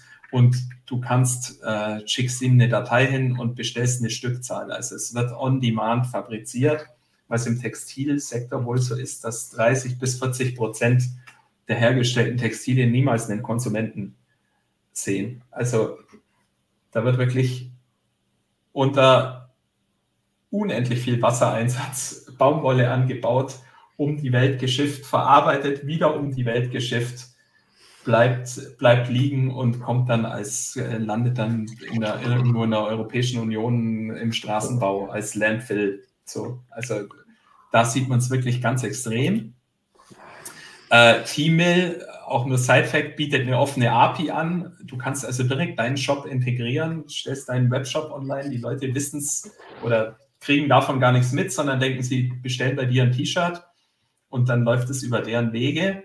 Ähm, was ich aber daran am spannendsten finde, ist, die Textilien sind mit einem QR-Code ausgestattet, ähm, sodass du am Lebensende sozusagen kaputt, gefällt dir nicht mehr, whatever, scannst du den Zettel ab ähm, und dann kriegst du eine Adresse, wo du es hinschicken kannst und Porto zahlt Empfänger. Sprich, dieser ganze Zyklus ist bereits eingebaut ähm, und dann werden die Textilfasern sind, frag mich nicht wie, in der Art und Weise sozusagen von vornherein äh, gestaltet, dass die wieder zu einzelnen Textilfasern werden können und damit sozusagen nur marginales Downcycling zumindest stattfindet. So in einem gewissen Rahmen haben sie auch dann Abfälle, aber ein sehr hoher äh, Prozentanteil Rohmaterial kann wirklich wieder verarbeitet werden und wird auch wieder verarbeitet, sodass du also wirklich keine Überproduktion und der Gesamtlebenszyklus von vornherein ökonomisch in das Produkt eingearbeitet. T-Mill, sehr, sehr cool. Ja, es ist wirklich, ist wirklich klasse. Ich finde das mit der API auch cool. So, ne? mhm. Also habe ich, hab ich direkt Bock, jetzt irgendwie Merch rauszugeben. Das ist auf jeden Fall. Das auf jeden ist Fall. Eine Geschichte, ey. Da, da, wenn du das, genau, im Endeffekt wahrscheinlich, ich weiß nicht, wie dieses, dieses E sonst was Format heißt, äh, das du dann brauchst, ihn schickst und dann, genau, können cool. die Leute im Endeffekt hier 2045 Designer Desaster, irgendwie lasst euch was einfallen Mhm. Genau. Ähm, um diese ganzen Aspekte, die ich jetzt genannt habe, Modularis, Modularität, Wiederverwendung, Recycling auf wertstofflicher Ebene, nochmal zusammenzufassen. Ähm, und das jetzt auch an Anlehnung, wir erinnern uns an die lineare Kette, die wir äh, auf, der, auf einer der mittleren Folien hatten. Ähm, hier jetzt erweitert, das ist das sogenannte Schmetterlingsdiagramm. Die Ellen MacArthur Foundation ist eine gemeinnützige Stiftung, die sich der Förderung der Kreislaufwirtschaft widmet. Ähm, das, wir betrachten mal hier nur den rechten Flügel des Schmetterlings. Der linke Flügel des Schmetterlings wären jetzt biologische Materialien, das haben wir am Anfang angeschnitten mit unserem Dünger und so weiter. Ich will mich jetzt aber dem, der rechten Hälfte widmen, also Finite Materials, so begrenzte Rohstoffe, die in so eine Kette gehen, vom Teilefabrikanten zum Produktfabrikanten, hier vereinfacht dargestellt, zum in den Verkauf, Service Provider, die dann beim äh, User landen. Und da habe ich jetzt sozusagen meine Kreisläufe. Erstens kann ich äh, Produkte teilen, sozusagen. Das wäre jetzt nach der Aspekt Sharing Economy, bin ich jetzt auch nicht drauf eingegangen. So, dann habe ich den inneren Zyklus, wo ich das, äh, das Gerät, wenn wir an unseren Framework Modular-Laptop äh, denken, im Wesentlichen sozusagen im inneren Zyklus halte und vielleicht einzelne Komponenten austausche selber oder austauschen lasse und so weiter und das Endprodukt aber beisammen bleibt. So. Oder ich habe einen etwas weiteren äh, Zyklus, ähm, der sozusagen, das wäre jetzt sowas wie Refurbed oder so, wo ich äh, das Produkt äh, wieder aufarbeite. Äh, Entschuldigung, jetzt bin ich einmal durcheinander gegangen. Nee, doch, stimmt. Also, wo ich das Produkt wieder aufarbeite, Refurbishment, äh, wo ich sozusagen dann wieder beim, beim Produktproduzenten lande und von dort an den Service Provider und dann wieder einen neuen User finde. Oder ich gehe den äußersten Zyklus. Da gehe ich jetzt auf die werkstoffliche Ebene. Also da mache ich wirklich dann wieder unter Energieaufwand oder erhöhten Energieaufwand aus den Rohstoffen ähm, sozusagen neue Produkte. Also da werde ich jetzt schematisch vereinfacht hier wieder beim Parts Manufacturer landen. Und natürlich ist es am effizientesten, idealerweise die Produkte innen im Kreislauf äh, zu halten, weil je weiter nach draußen ich in den Kreislauf gehe, äh, desto mehr Energieaufwand habe ich. So, aber das wären sozusagen diese, diese verschiedenen Schichten, wo ich über, über äh, Refurbishment, über Remanufacturing und über Recycling sozusagen die Materialien möglichst lange in dem Kreislauf halte. Also es wird auch sozusagen in einer annähernd perfekten Kreislaufwirtschaft wird es Abfälle geben und wird es Rohstoffverbrauch geben. Aber der Punkt ist durch Gesetzgebung, Marktanreize, durch soziale Techniken, wie du es im weitesten Sinne sozusagen beschrieben hast. Das können auch Dinge sein, wie dass äh, es gibt wunderbare Sachen wie Werkzeugbibliotheken, also wo du irgendwie auf genossenschaftlicher Basis dir sozusagen so eine Bohrmaschine im Privatkonsum hat, hat eine Netto-Bohrzeit von, glaube ich, 13 Minuten. Also wenn du dir so eine Bosch, das hat auch die Ellen MacArthur Foundation, da gibt es eine Studie dazu. Also wie viel bohrt man de facto, wenn man sich so eine Bosch kauft? Ne? Du machst hier ein Loch und ein Vierteljahr später wieder eins und so weiter. Also das wär so, wären so Sharing Economy Ansätze, Infrastrukturen ja. im weitesten Sinne. So Genau. Collaborative Consumption ist halt auch ein Thema ja, dabei, genau. dass man irgendwie sagt, von wegen so, ja, hier reicht eigentlich, wenn wir in dem direkten Umfeld halt eine Bohrmaschine haben oder ein Schlagbohr, Dingsbums, bla bla bla. Ja. Autos ja so ähnlich, nicht? Die stehen ja auch irgendwie 80, 90 Prozent der Zeit nur rum. Ähm, reicht, man, ja. na, also da gibt es eine ganze Reihe. Und das stellt aber dann wieder äh, Fragen an, wie soll Gesellschaft sich organisieren in diesen äh, Bereichen. Und gegenwärtig sind wir in dem Bereich, der in eine Richtung führt und wir müssen uns überlegen, wo wir zukünftig hinkommen. Ich habe irgendwie so ein Geräusch. Ist das bei dir, Patrick? Weiß ich nicht, nee. Also, okay. Also. Ja, jetzt auch weg. Alles ich gut. Ich hab's auch kurz jetzt. Ja. ja. Ja, alles gut. Jetzt, jetzt wäre weg, okay. Ja, klang wie Beanie irgendwie. Nee, genau. Und in, insofern ähm, ist das ist das alles, ähm, ist das, glaube ich, äh, sind wir genau an dem, was Bela Funk schon gesagt hat, nämlich hier müssen wir uns überlegen, äh, wie sollen wir das in Zukunft machen, weil nämlich, wenn wir immer nur in der Systemlogik denken, kommen wir immer nur auf Antworten, die halt von diesen Systemgrenzen dann wieder determiniert sind und kommen dann ja irgendwie da nur schlecht raus. Das ist ja Flickschusterei dann immer. Ähm, ein, ein Punkt habe ich noch, beziehungsweise eine Frage. Du hast jetzt ja hier auch schon jetzt eine ganze Menge äh, Beispiele gezeigt, einige davon ja auch schon so ein bisschen in die Richtung gehen, einige davon, die vielleicht auch schon so ein bisschen Best Practice oder noch im Stehen begriffen sind. Hast du einen Überblick, was gerade von diesen verschiedenen Sachen schon in Anwendung ist? Oder kann man irgendwie einen Trend erkennen, dass sich da halt tatsächlich schon irgendwas verändert? Oder ist das alles noch so schlaglichtartig? Es gibt das, aber es gibt das auch normale ähm, zu Ende Verwendermodell?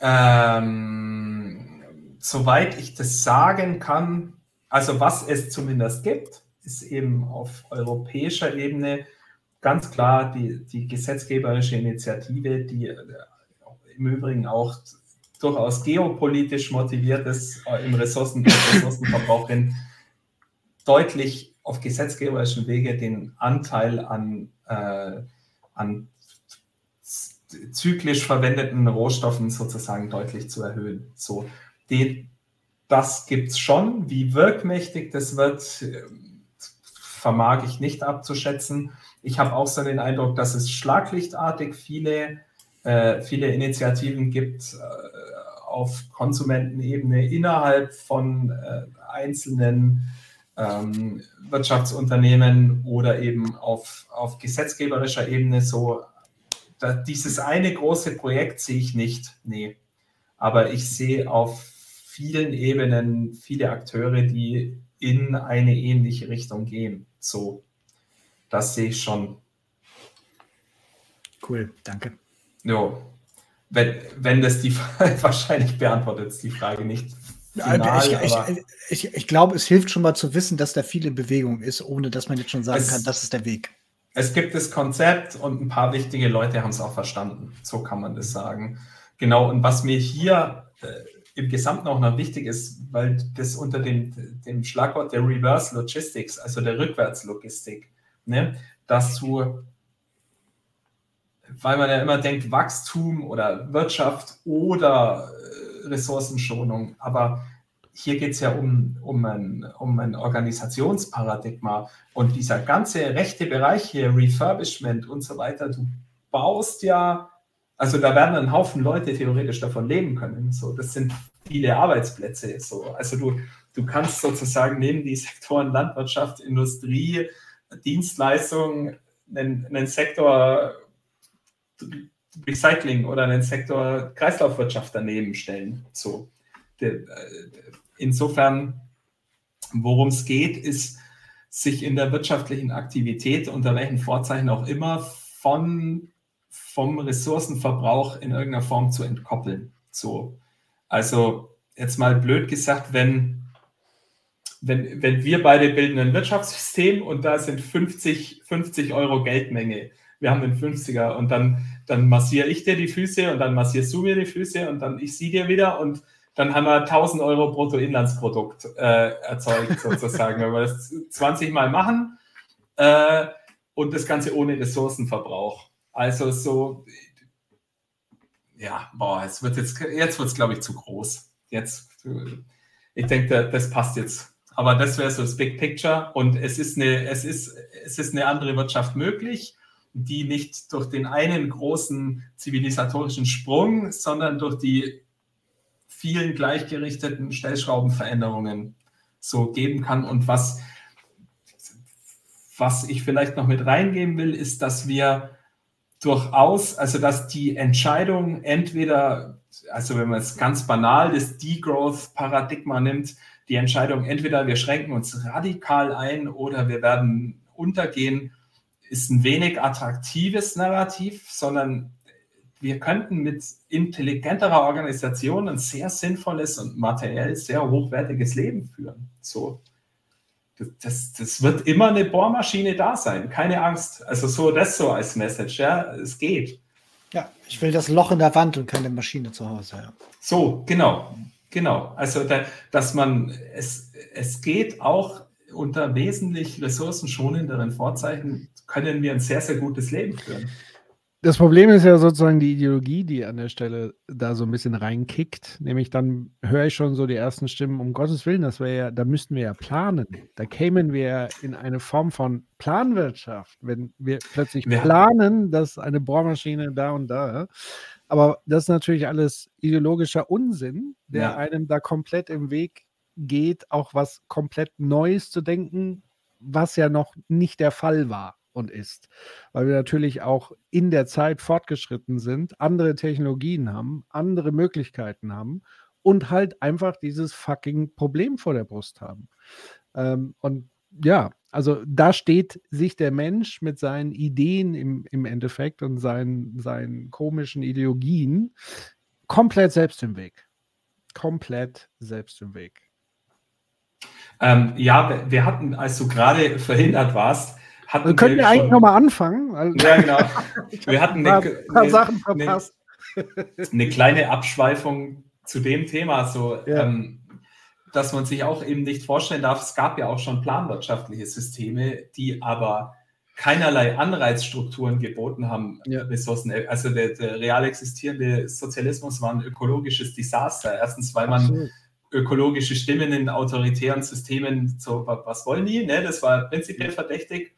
Und zweitens, so was ich sagen, vorhin gesagt habe, ist weder, weder es ist eine Illusion, alles global steuern zu können und es ist eine. Illusion, dass es den freien Markt, also den natürlichen Marktzustand gibt, wo, wo, sondern Märkte sind immer, es gibt Anreizstrukturen und die sind immer gemacht. So von so und wir können, wir können die Anreizstrukturen bewusst planen und die Menschen genau. darin frei wirtschaften lassen. So, das, das ist möglich.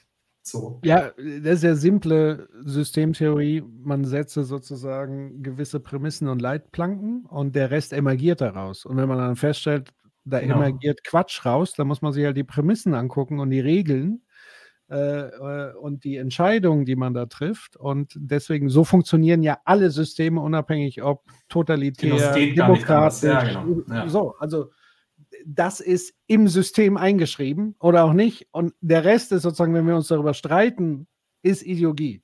Also auch zu glauben, Regelfreiheit gäbe es, ist ja. Ideologie. So. Ja, ja, sogar, äh, oder sogar unter irgendwie stalinistischer Kriegswirtschaft haben die Leute oh. unter der Hand noch irgendwie Nägel getauscht oder so. Ja, also, und da gab es Angebot und Nachfrage. Das kriegst du nicht weg. Und genauso war die Angebot und Nachfrage waren immer menschengemacht und nie von der Hand des Marktes. Also, ne, so. Ja. Ja. Deswegen, ich glaube, eine der Konstanten ist dann wirklich Marktwirtschaft in dem Sinne, was ja nicht das gleiche ist, wie viele meinen Kapitalismus. Ganz wichtig, genau. Der Kapitalismus hat die Tendenz, seine Marktkonkurrenz zu vernichten. Also Arbeit ist eine Konstante, ja. also wir sind tätige ja. Wesen, so. Ähm, wir sind kommunizierende Wesen und damit können wir tauschen, verkaufen, kaufen. Im Grunde genommen ist Kaufen, Verkaufen ja auch nur eine Form von Tausch, nur mit einem ja, stellvertretendem Wert, was es einfach die Komplexität vereinfacht und so weiter. Ja. Und, und wir müsste man mal wirklich anhand dieser Prämissen über diese Dinge diskutieren, um, weil alles andere überdeckt quasi diese Ideologie und macht es unmöglich darüber zu sprechen und zu diskutieren und nachzudenken, wie ein neues Wirtschaften aussehen könnte. Und das ist wirklich bitter, weil es hapert ja nicht an Technologie. Mhm. Mhm. Ja, ja ich, ich, ich kann die große Antwort auch nicht äh, geben, aber ich stelle es mir so vor, dass es so ganz viele kleine, geile und mittelgroße Genossenschaften gibt. So, das, das, so, das wäre so mein, mein Vibe irgendwie. Ja. ja. Ja, also gibt da ganz viele Formen, also ich glaube tatsächlich so dieses Demo dieser demokratische Ansatz ist schon mal per se nicht verkehrt, aber demokratisch auch auf der Produktionsebene. Ähm, also mal schauen, ob wir ihn, also ich, den wollten wir schon lange einladen. Wir hatten ihn mal äh, in einem anderen Podcast zu Gast, Corporate Therapy, nämlich Professor Dörre, der das sehr gut da erläutert hat, nämlich dass sozusagen die Arbeitenden am Fließband eines Automobilkonzerns nicht darüber mitentscheiden können, welche Form von Auto sie in Zukunft produzieren. Sondern das produzieren immer, also diese Ansage machen immer ganz wenige nach ganz mhm. komischen Kriterien, auch sowas wie ein SUV oder so. Ich glaube, wenn man diese Produktionsprozesse viel stärker demokratisieren würde, wo auch Mitentscheidungen in Unternehmen, was, wie, auf welche Art und Weise produziert wird, glaube ich einfach, dass da andere Dinge bei rauskämen wie heute, weil dann würde auch ein, ein viel breiteres Interessenspektrum letztlich abgebildet werden. Weil ja, niemand will von so einem Monster überfahren werden, man möchte zukunftsfähig bleiben und so weiter. Ja, da hast du jetzt, glaube ich, ein positiveres Menschenbild als ich. Ich, naja, ich glaube, also, der, der, SUV hat mehr Bassen, Massenbasis als wir drei, das da bin ich mir sicher. Definitiv, Leider. aber also sowohl als auch. Und man muss sich natürlich schon auch angucken, wer kann sich so Monster auch leisten und mhm. so weiter. Und inwieweit wurde dieses Produkt auch auf den Markt gepusht und ja, und klar, ja, manche Dinge muss man natürlich dann wiederum sehr streng wieder in Regularien und so weiter. Also, wie gesagt, nur dieses, jeder kann jetzt entscheiden, was produziert wird, wird ja auch wieder nicht funktionieren. Sondern dann sind wir ja wieder bei diesem gleichen so, entweder Planwirtschaft oder das, sondern wir brauchen wirklich intelligente Mischformen. Äh, also, wie gesagt, dieses neue Wirtschaften ist noch nicht erfunden, aber es wird im Moment auch irgendwie blockiert, darüber überhaupt offen nachzudenken mhm. und intensiv nachzudenken, ist so meine, mein Eindruck zumindest. Sicherlich gibt es da Nischen. Ja. Kreislaufwirtschaft ist halt so eine Komponente, aber so dieses große Bild, da finde ich sozusagen auch im breiten Diskurs und vor allen Dingen in demokratischen Ländern, das ist ja das Traurige, wir haben ja eigentlich die Möglichkeit, offen über solche Themen theoretisch zu sprechen, aber das wird aus meiner Sicht, wird da der Diskurs darüber komplett unterdrückt. Wir sind ja schon ganz anders unterwegs. Ja. Aber ich will jetzt nicht hier wieder von der Seite irgendwie Dinge, die ihr schon längst besprochen habt oder so. Äh, deswegen, äh, ja, wollte ich nur das loswerden. Gut, äh, wir haben jetzt, ich glaube, zweieinhalb Stunden gebabbelt. Achso, fertig seid ihr? Oder du? Wäre jetzt, wär jetzt, meine, wär jetzt meine letzte Folie. Ah, Ach so, okay. So. Ähm, ja, also das, äh, äh, jetzt, jetzt, muss ich sagen, ich dachte, da, da, da, da käme jetzt noch ein weiteres Beispiel. Ähm, deswegen muss ich mir ganz kurz nochmal neu sortieren. Ja, also ähm, ich habe leider nicht alles mitbekommen, werde es mir aber nachgucken und zum Glück kenne ich den Vortrag ja schon, wobei er, glaube ich, auch ein bisschen noch, du hast ihn noch, noch modifiziert und, und verfeinert. Aber wir haben das ja äh, genau zum Glück äh, aufgenommen. Ähm, da schon mal sehr vielen Dank dafür.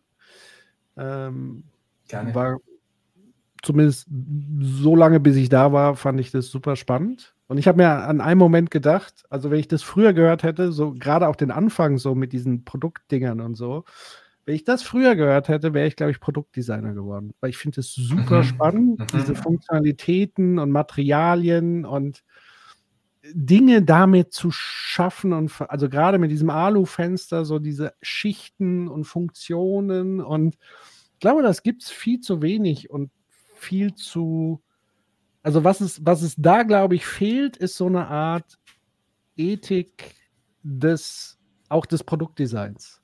Mhm. Ja. Das, das fände ich auch nochmal spannend zu vertiefen, vielleicht Stimmt. in Staffel 3 oder so, wo man mal ähm. wirklich so, wie sieht nachhaltiges Design aus und wer arbeitet da eigentlich dran und welche grundlegenden Richtlinien und Regeln müsste man dafür eigentlich definieren in so Innovationsprozessen und so. Ja, eine Dogma-Bewegung dass es in der, in der Architektur scheint es mir recht weit, also in der sozusagen in der bürgerlichen Mitte der Architektur angekommen zu sein als Paradigma.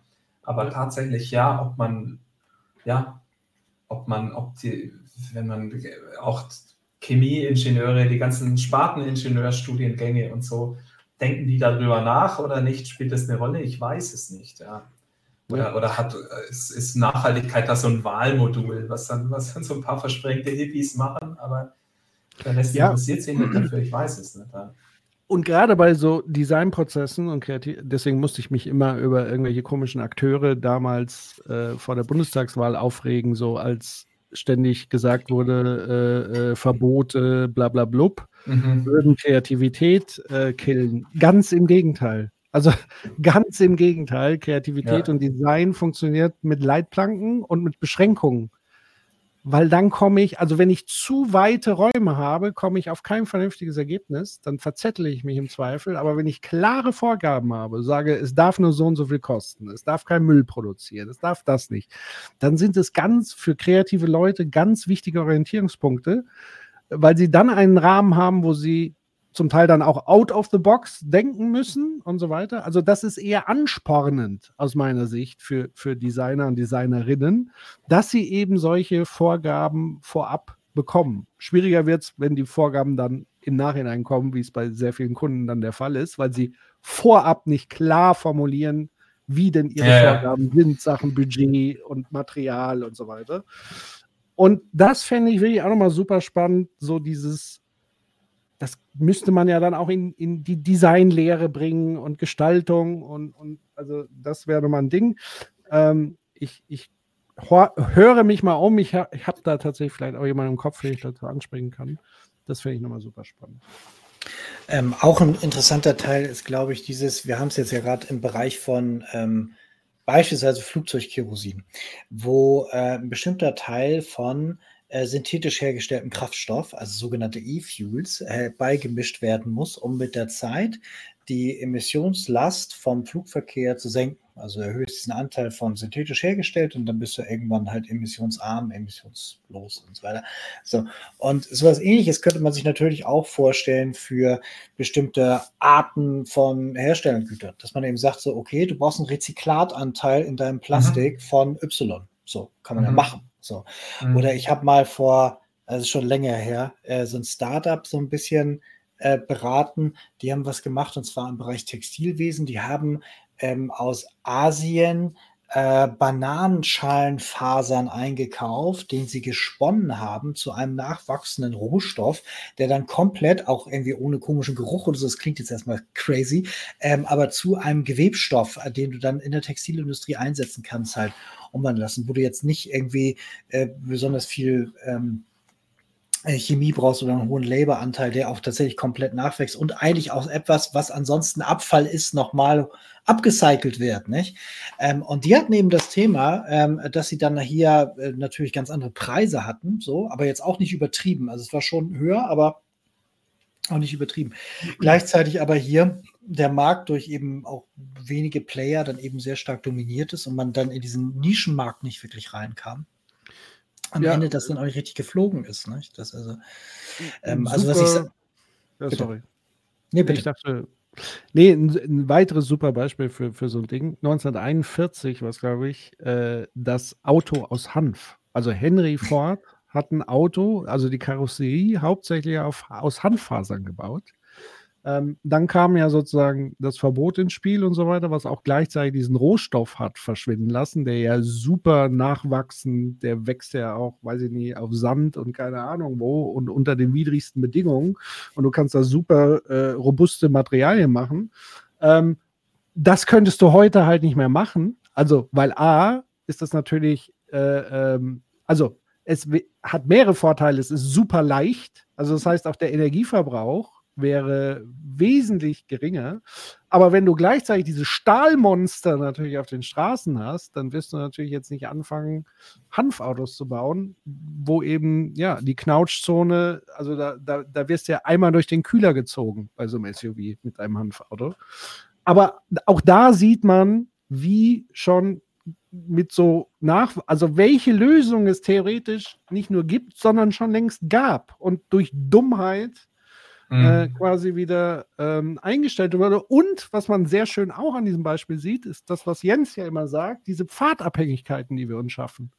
Also wenn wir einmal diesen SUV-Pfad eingeschlagen sind, dann ist ja klar, was passiert. Die Straßen müssen breiter werden, die Spuren müssen erweitert werden, die anderen Autos müssen nachziehen aufgrund der Sicherheit, weil die in den fetten Karren fühlen sich natürlich sicher, aber alle anderen, die das kleine Auto haben, natürlich nicht und so weiter. Wie- und wenn wie du einmal viel- auf dem Pfad bist, hast Wie du viel Fläche muss ich verplanen in, Ja. in Bebauungsplänen für ja, Stellplätze pro Einheit und wie, welche Maße hat der Stellplatz und so weiter. Ja.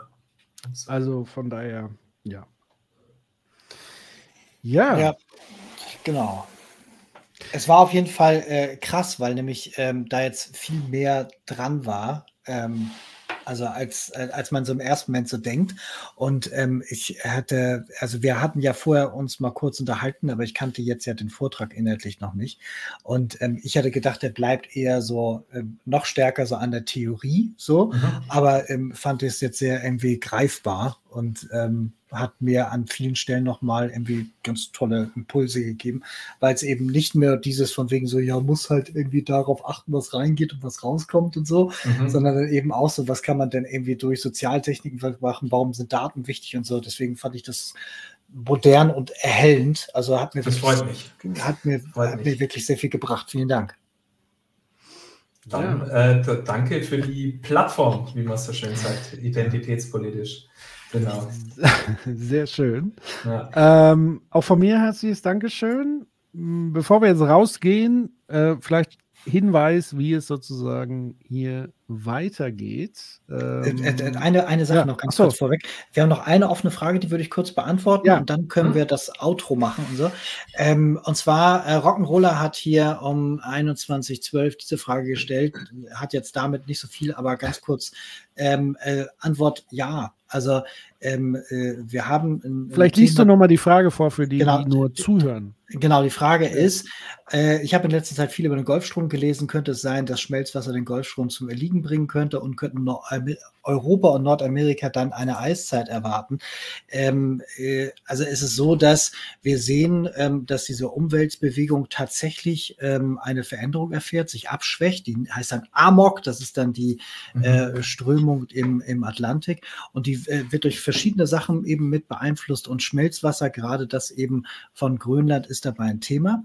Äh, ein abruptes Abreißen, dafür gibt es so bestimmte Wissenschaftler, die sagen, also die haben das dann irgendwie untersucht und sagen, das ist möglich, aber die, der, der weite Raum der Wissenschaftler sagt eher, nein, das wird sich verlangsamen. Das ist auch der Stand des IPCC, stand auch im letzten IPCC-Report, dass sich AMOC, also diese diese Umweltbewegung halt verlangsamt, bis zum Mittel des Jahrhunderts sogar erheblich verlangsamen kann. Und das wird Einfluss haben auf das Wetter ähm, und auch auf Meeresspiegel. Also Meeresspiegel wird leicht ansteigen, Wetter wird sich verändern und die gegenwärtige Erwartung ist so, dass um, rund um den Äquator herum, dass eher noch ein bisschen äh, heißere Extremwetterlagen gibt und dass tatsächlich in Europa sich es um mehrere Grad abkühlen kann. Und das heißt jetzt nicht direkt Eiszeit, das würde eher das bedeuten, wenn es komplett abreißt. Das heißt eher so ja, eine starke Veränderung des Wetters. Also es gibt immer noch die Chance, dass wir hier in Europa Klimaflüchtlinge werden. Und das wäre tatsächlich ja der Treppenwitz der Geschichte. Allerdings wäre das die Verantwortlichen von heute, die heute in Power sind, wahrscheinlich nicht mehr erreichen, denn vermutlich werden wir es erst so 20, 50 und später sehen. Und das ist jetzt alles nur das, was ich gerade noch so im Kopf hat. Aber das äh, grundsätzlich, dass man da mal drauf gucken kann, lohnt sich. Es ist allerdings gar kein Grund für jetzt in Panik auszuatmen. So, Dankeschön. So, hier trudeln ganz viele Dankeschöns auch für den Gast, für den Vortrag. Äh, war super interessant. Und äh, ich sehe schon, da kommt wieder ein Autochen.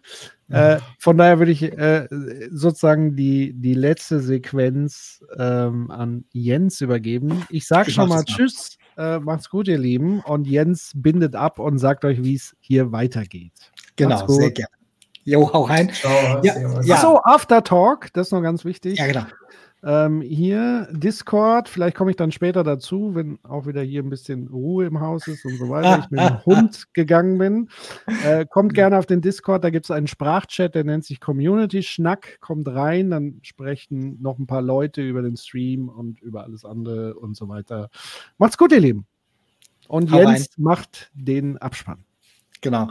Ja, ähm, was genau äh, ansteht, und zwar, wir hatten eigentlich noch eine weitere Sendung geplant ähm, äh, für dieses Jahr. Wir werden das aber aus diversen familiär, beruflich und irgendwie Sendeplatzgründen und so weiter nicht schaffen. So, das bedeutet, das ist heute auch tatsächlich die letzte Sendung gewesen von 2045. Es gibt noch eine Folge Sozialklimbim und vielleicht noch das eine andere irgendwie in Seitenformaten. 2045 war das die letzte für dieses Jahr. Wir fangen im neuen Jahr aber dafür mit einem Double Take an. Und zwar, wenn alles klappt, werden wir direkt Anfang des Jahres beginnen, nicht am 1., aber so am 8. vermutlich, äh, so wie es aussieht, 8.1., ähm, mit einem äh, Inhalt zu dass wir uns die COP angucken, also die Klimakonferenz. Dann hat sich ein bisschen der Staub ja gelegt ähm, und schauen mal an, was da sozusagen geht. Und wir werden einen Jahresrückblick machen. So, also Patrick und ich schauen dann auf das letzte Jahr und holen so Highlights und äh, zeigen dann, was gut und was schlecht war. Und ähm, das wird mit Sicherheit spannend. Und dann haben wir noch einen Special Guest, der kommt in der Woche, äh, auch in derselben Woche da. Und äh, damit, glaube ich, werden wir einiges abreißen. Das, ich weiß noch nicht, ob wir es heute schon verraten, wahrscheinlich noch nicht. So, aber das wird auf jeden Fall äh, großartig. Und direkt im Anschluss kommt noch ein Special Guest. Ja, genau. Also der, Aber wir haben eigentlich nur Special Guest. Ja, also nächstes, nächstes Jahr, nächstes Jahr, da, da schießen wir mal richtig. Also das wird wirklich großartig. Freut euch drauf. Und vielleicht schaffen wir es zwischendurch auch noch mit Merch. Und wir sind ja sowieso auch ständig erreichbar mit Discord und so. Also bleibt uns gewogen, empfiehlt uns weiter, liked, abonniert und kommentiert. Und äh, dann kriegen wir das alles noch hin hier. Gut, dann sehen wir uns, hören wir uns später im Community-Schnack. Ich sehe schon, einer ist schon drin. Ähm, ich komme ein bisschen später dazu, aber die anderen kommen jetzt da auch rein. Macht's gut, ihr Lieben. Ähm, ja, bis zum 8. Januar. Kommt gut ins neue Jahr und so weiter. Und nochmal vielen lieben Dank an Michael äh, für die tolle Session. Danke. Dankeschön. Bis bald. Tschüss. Ciao.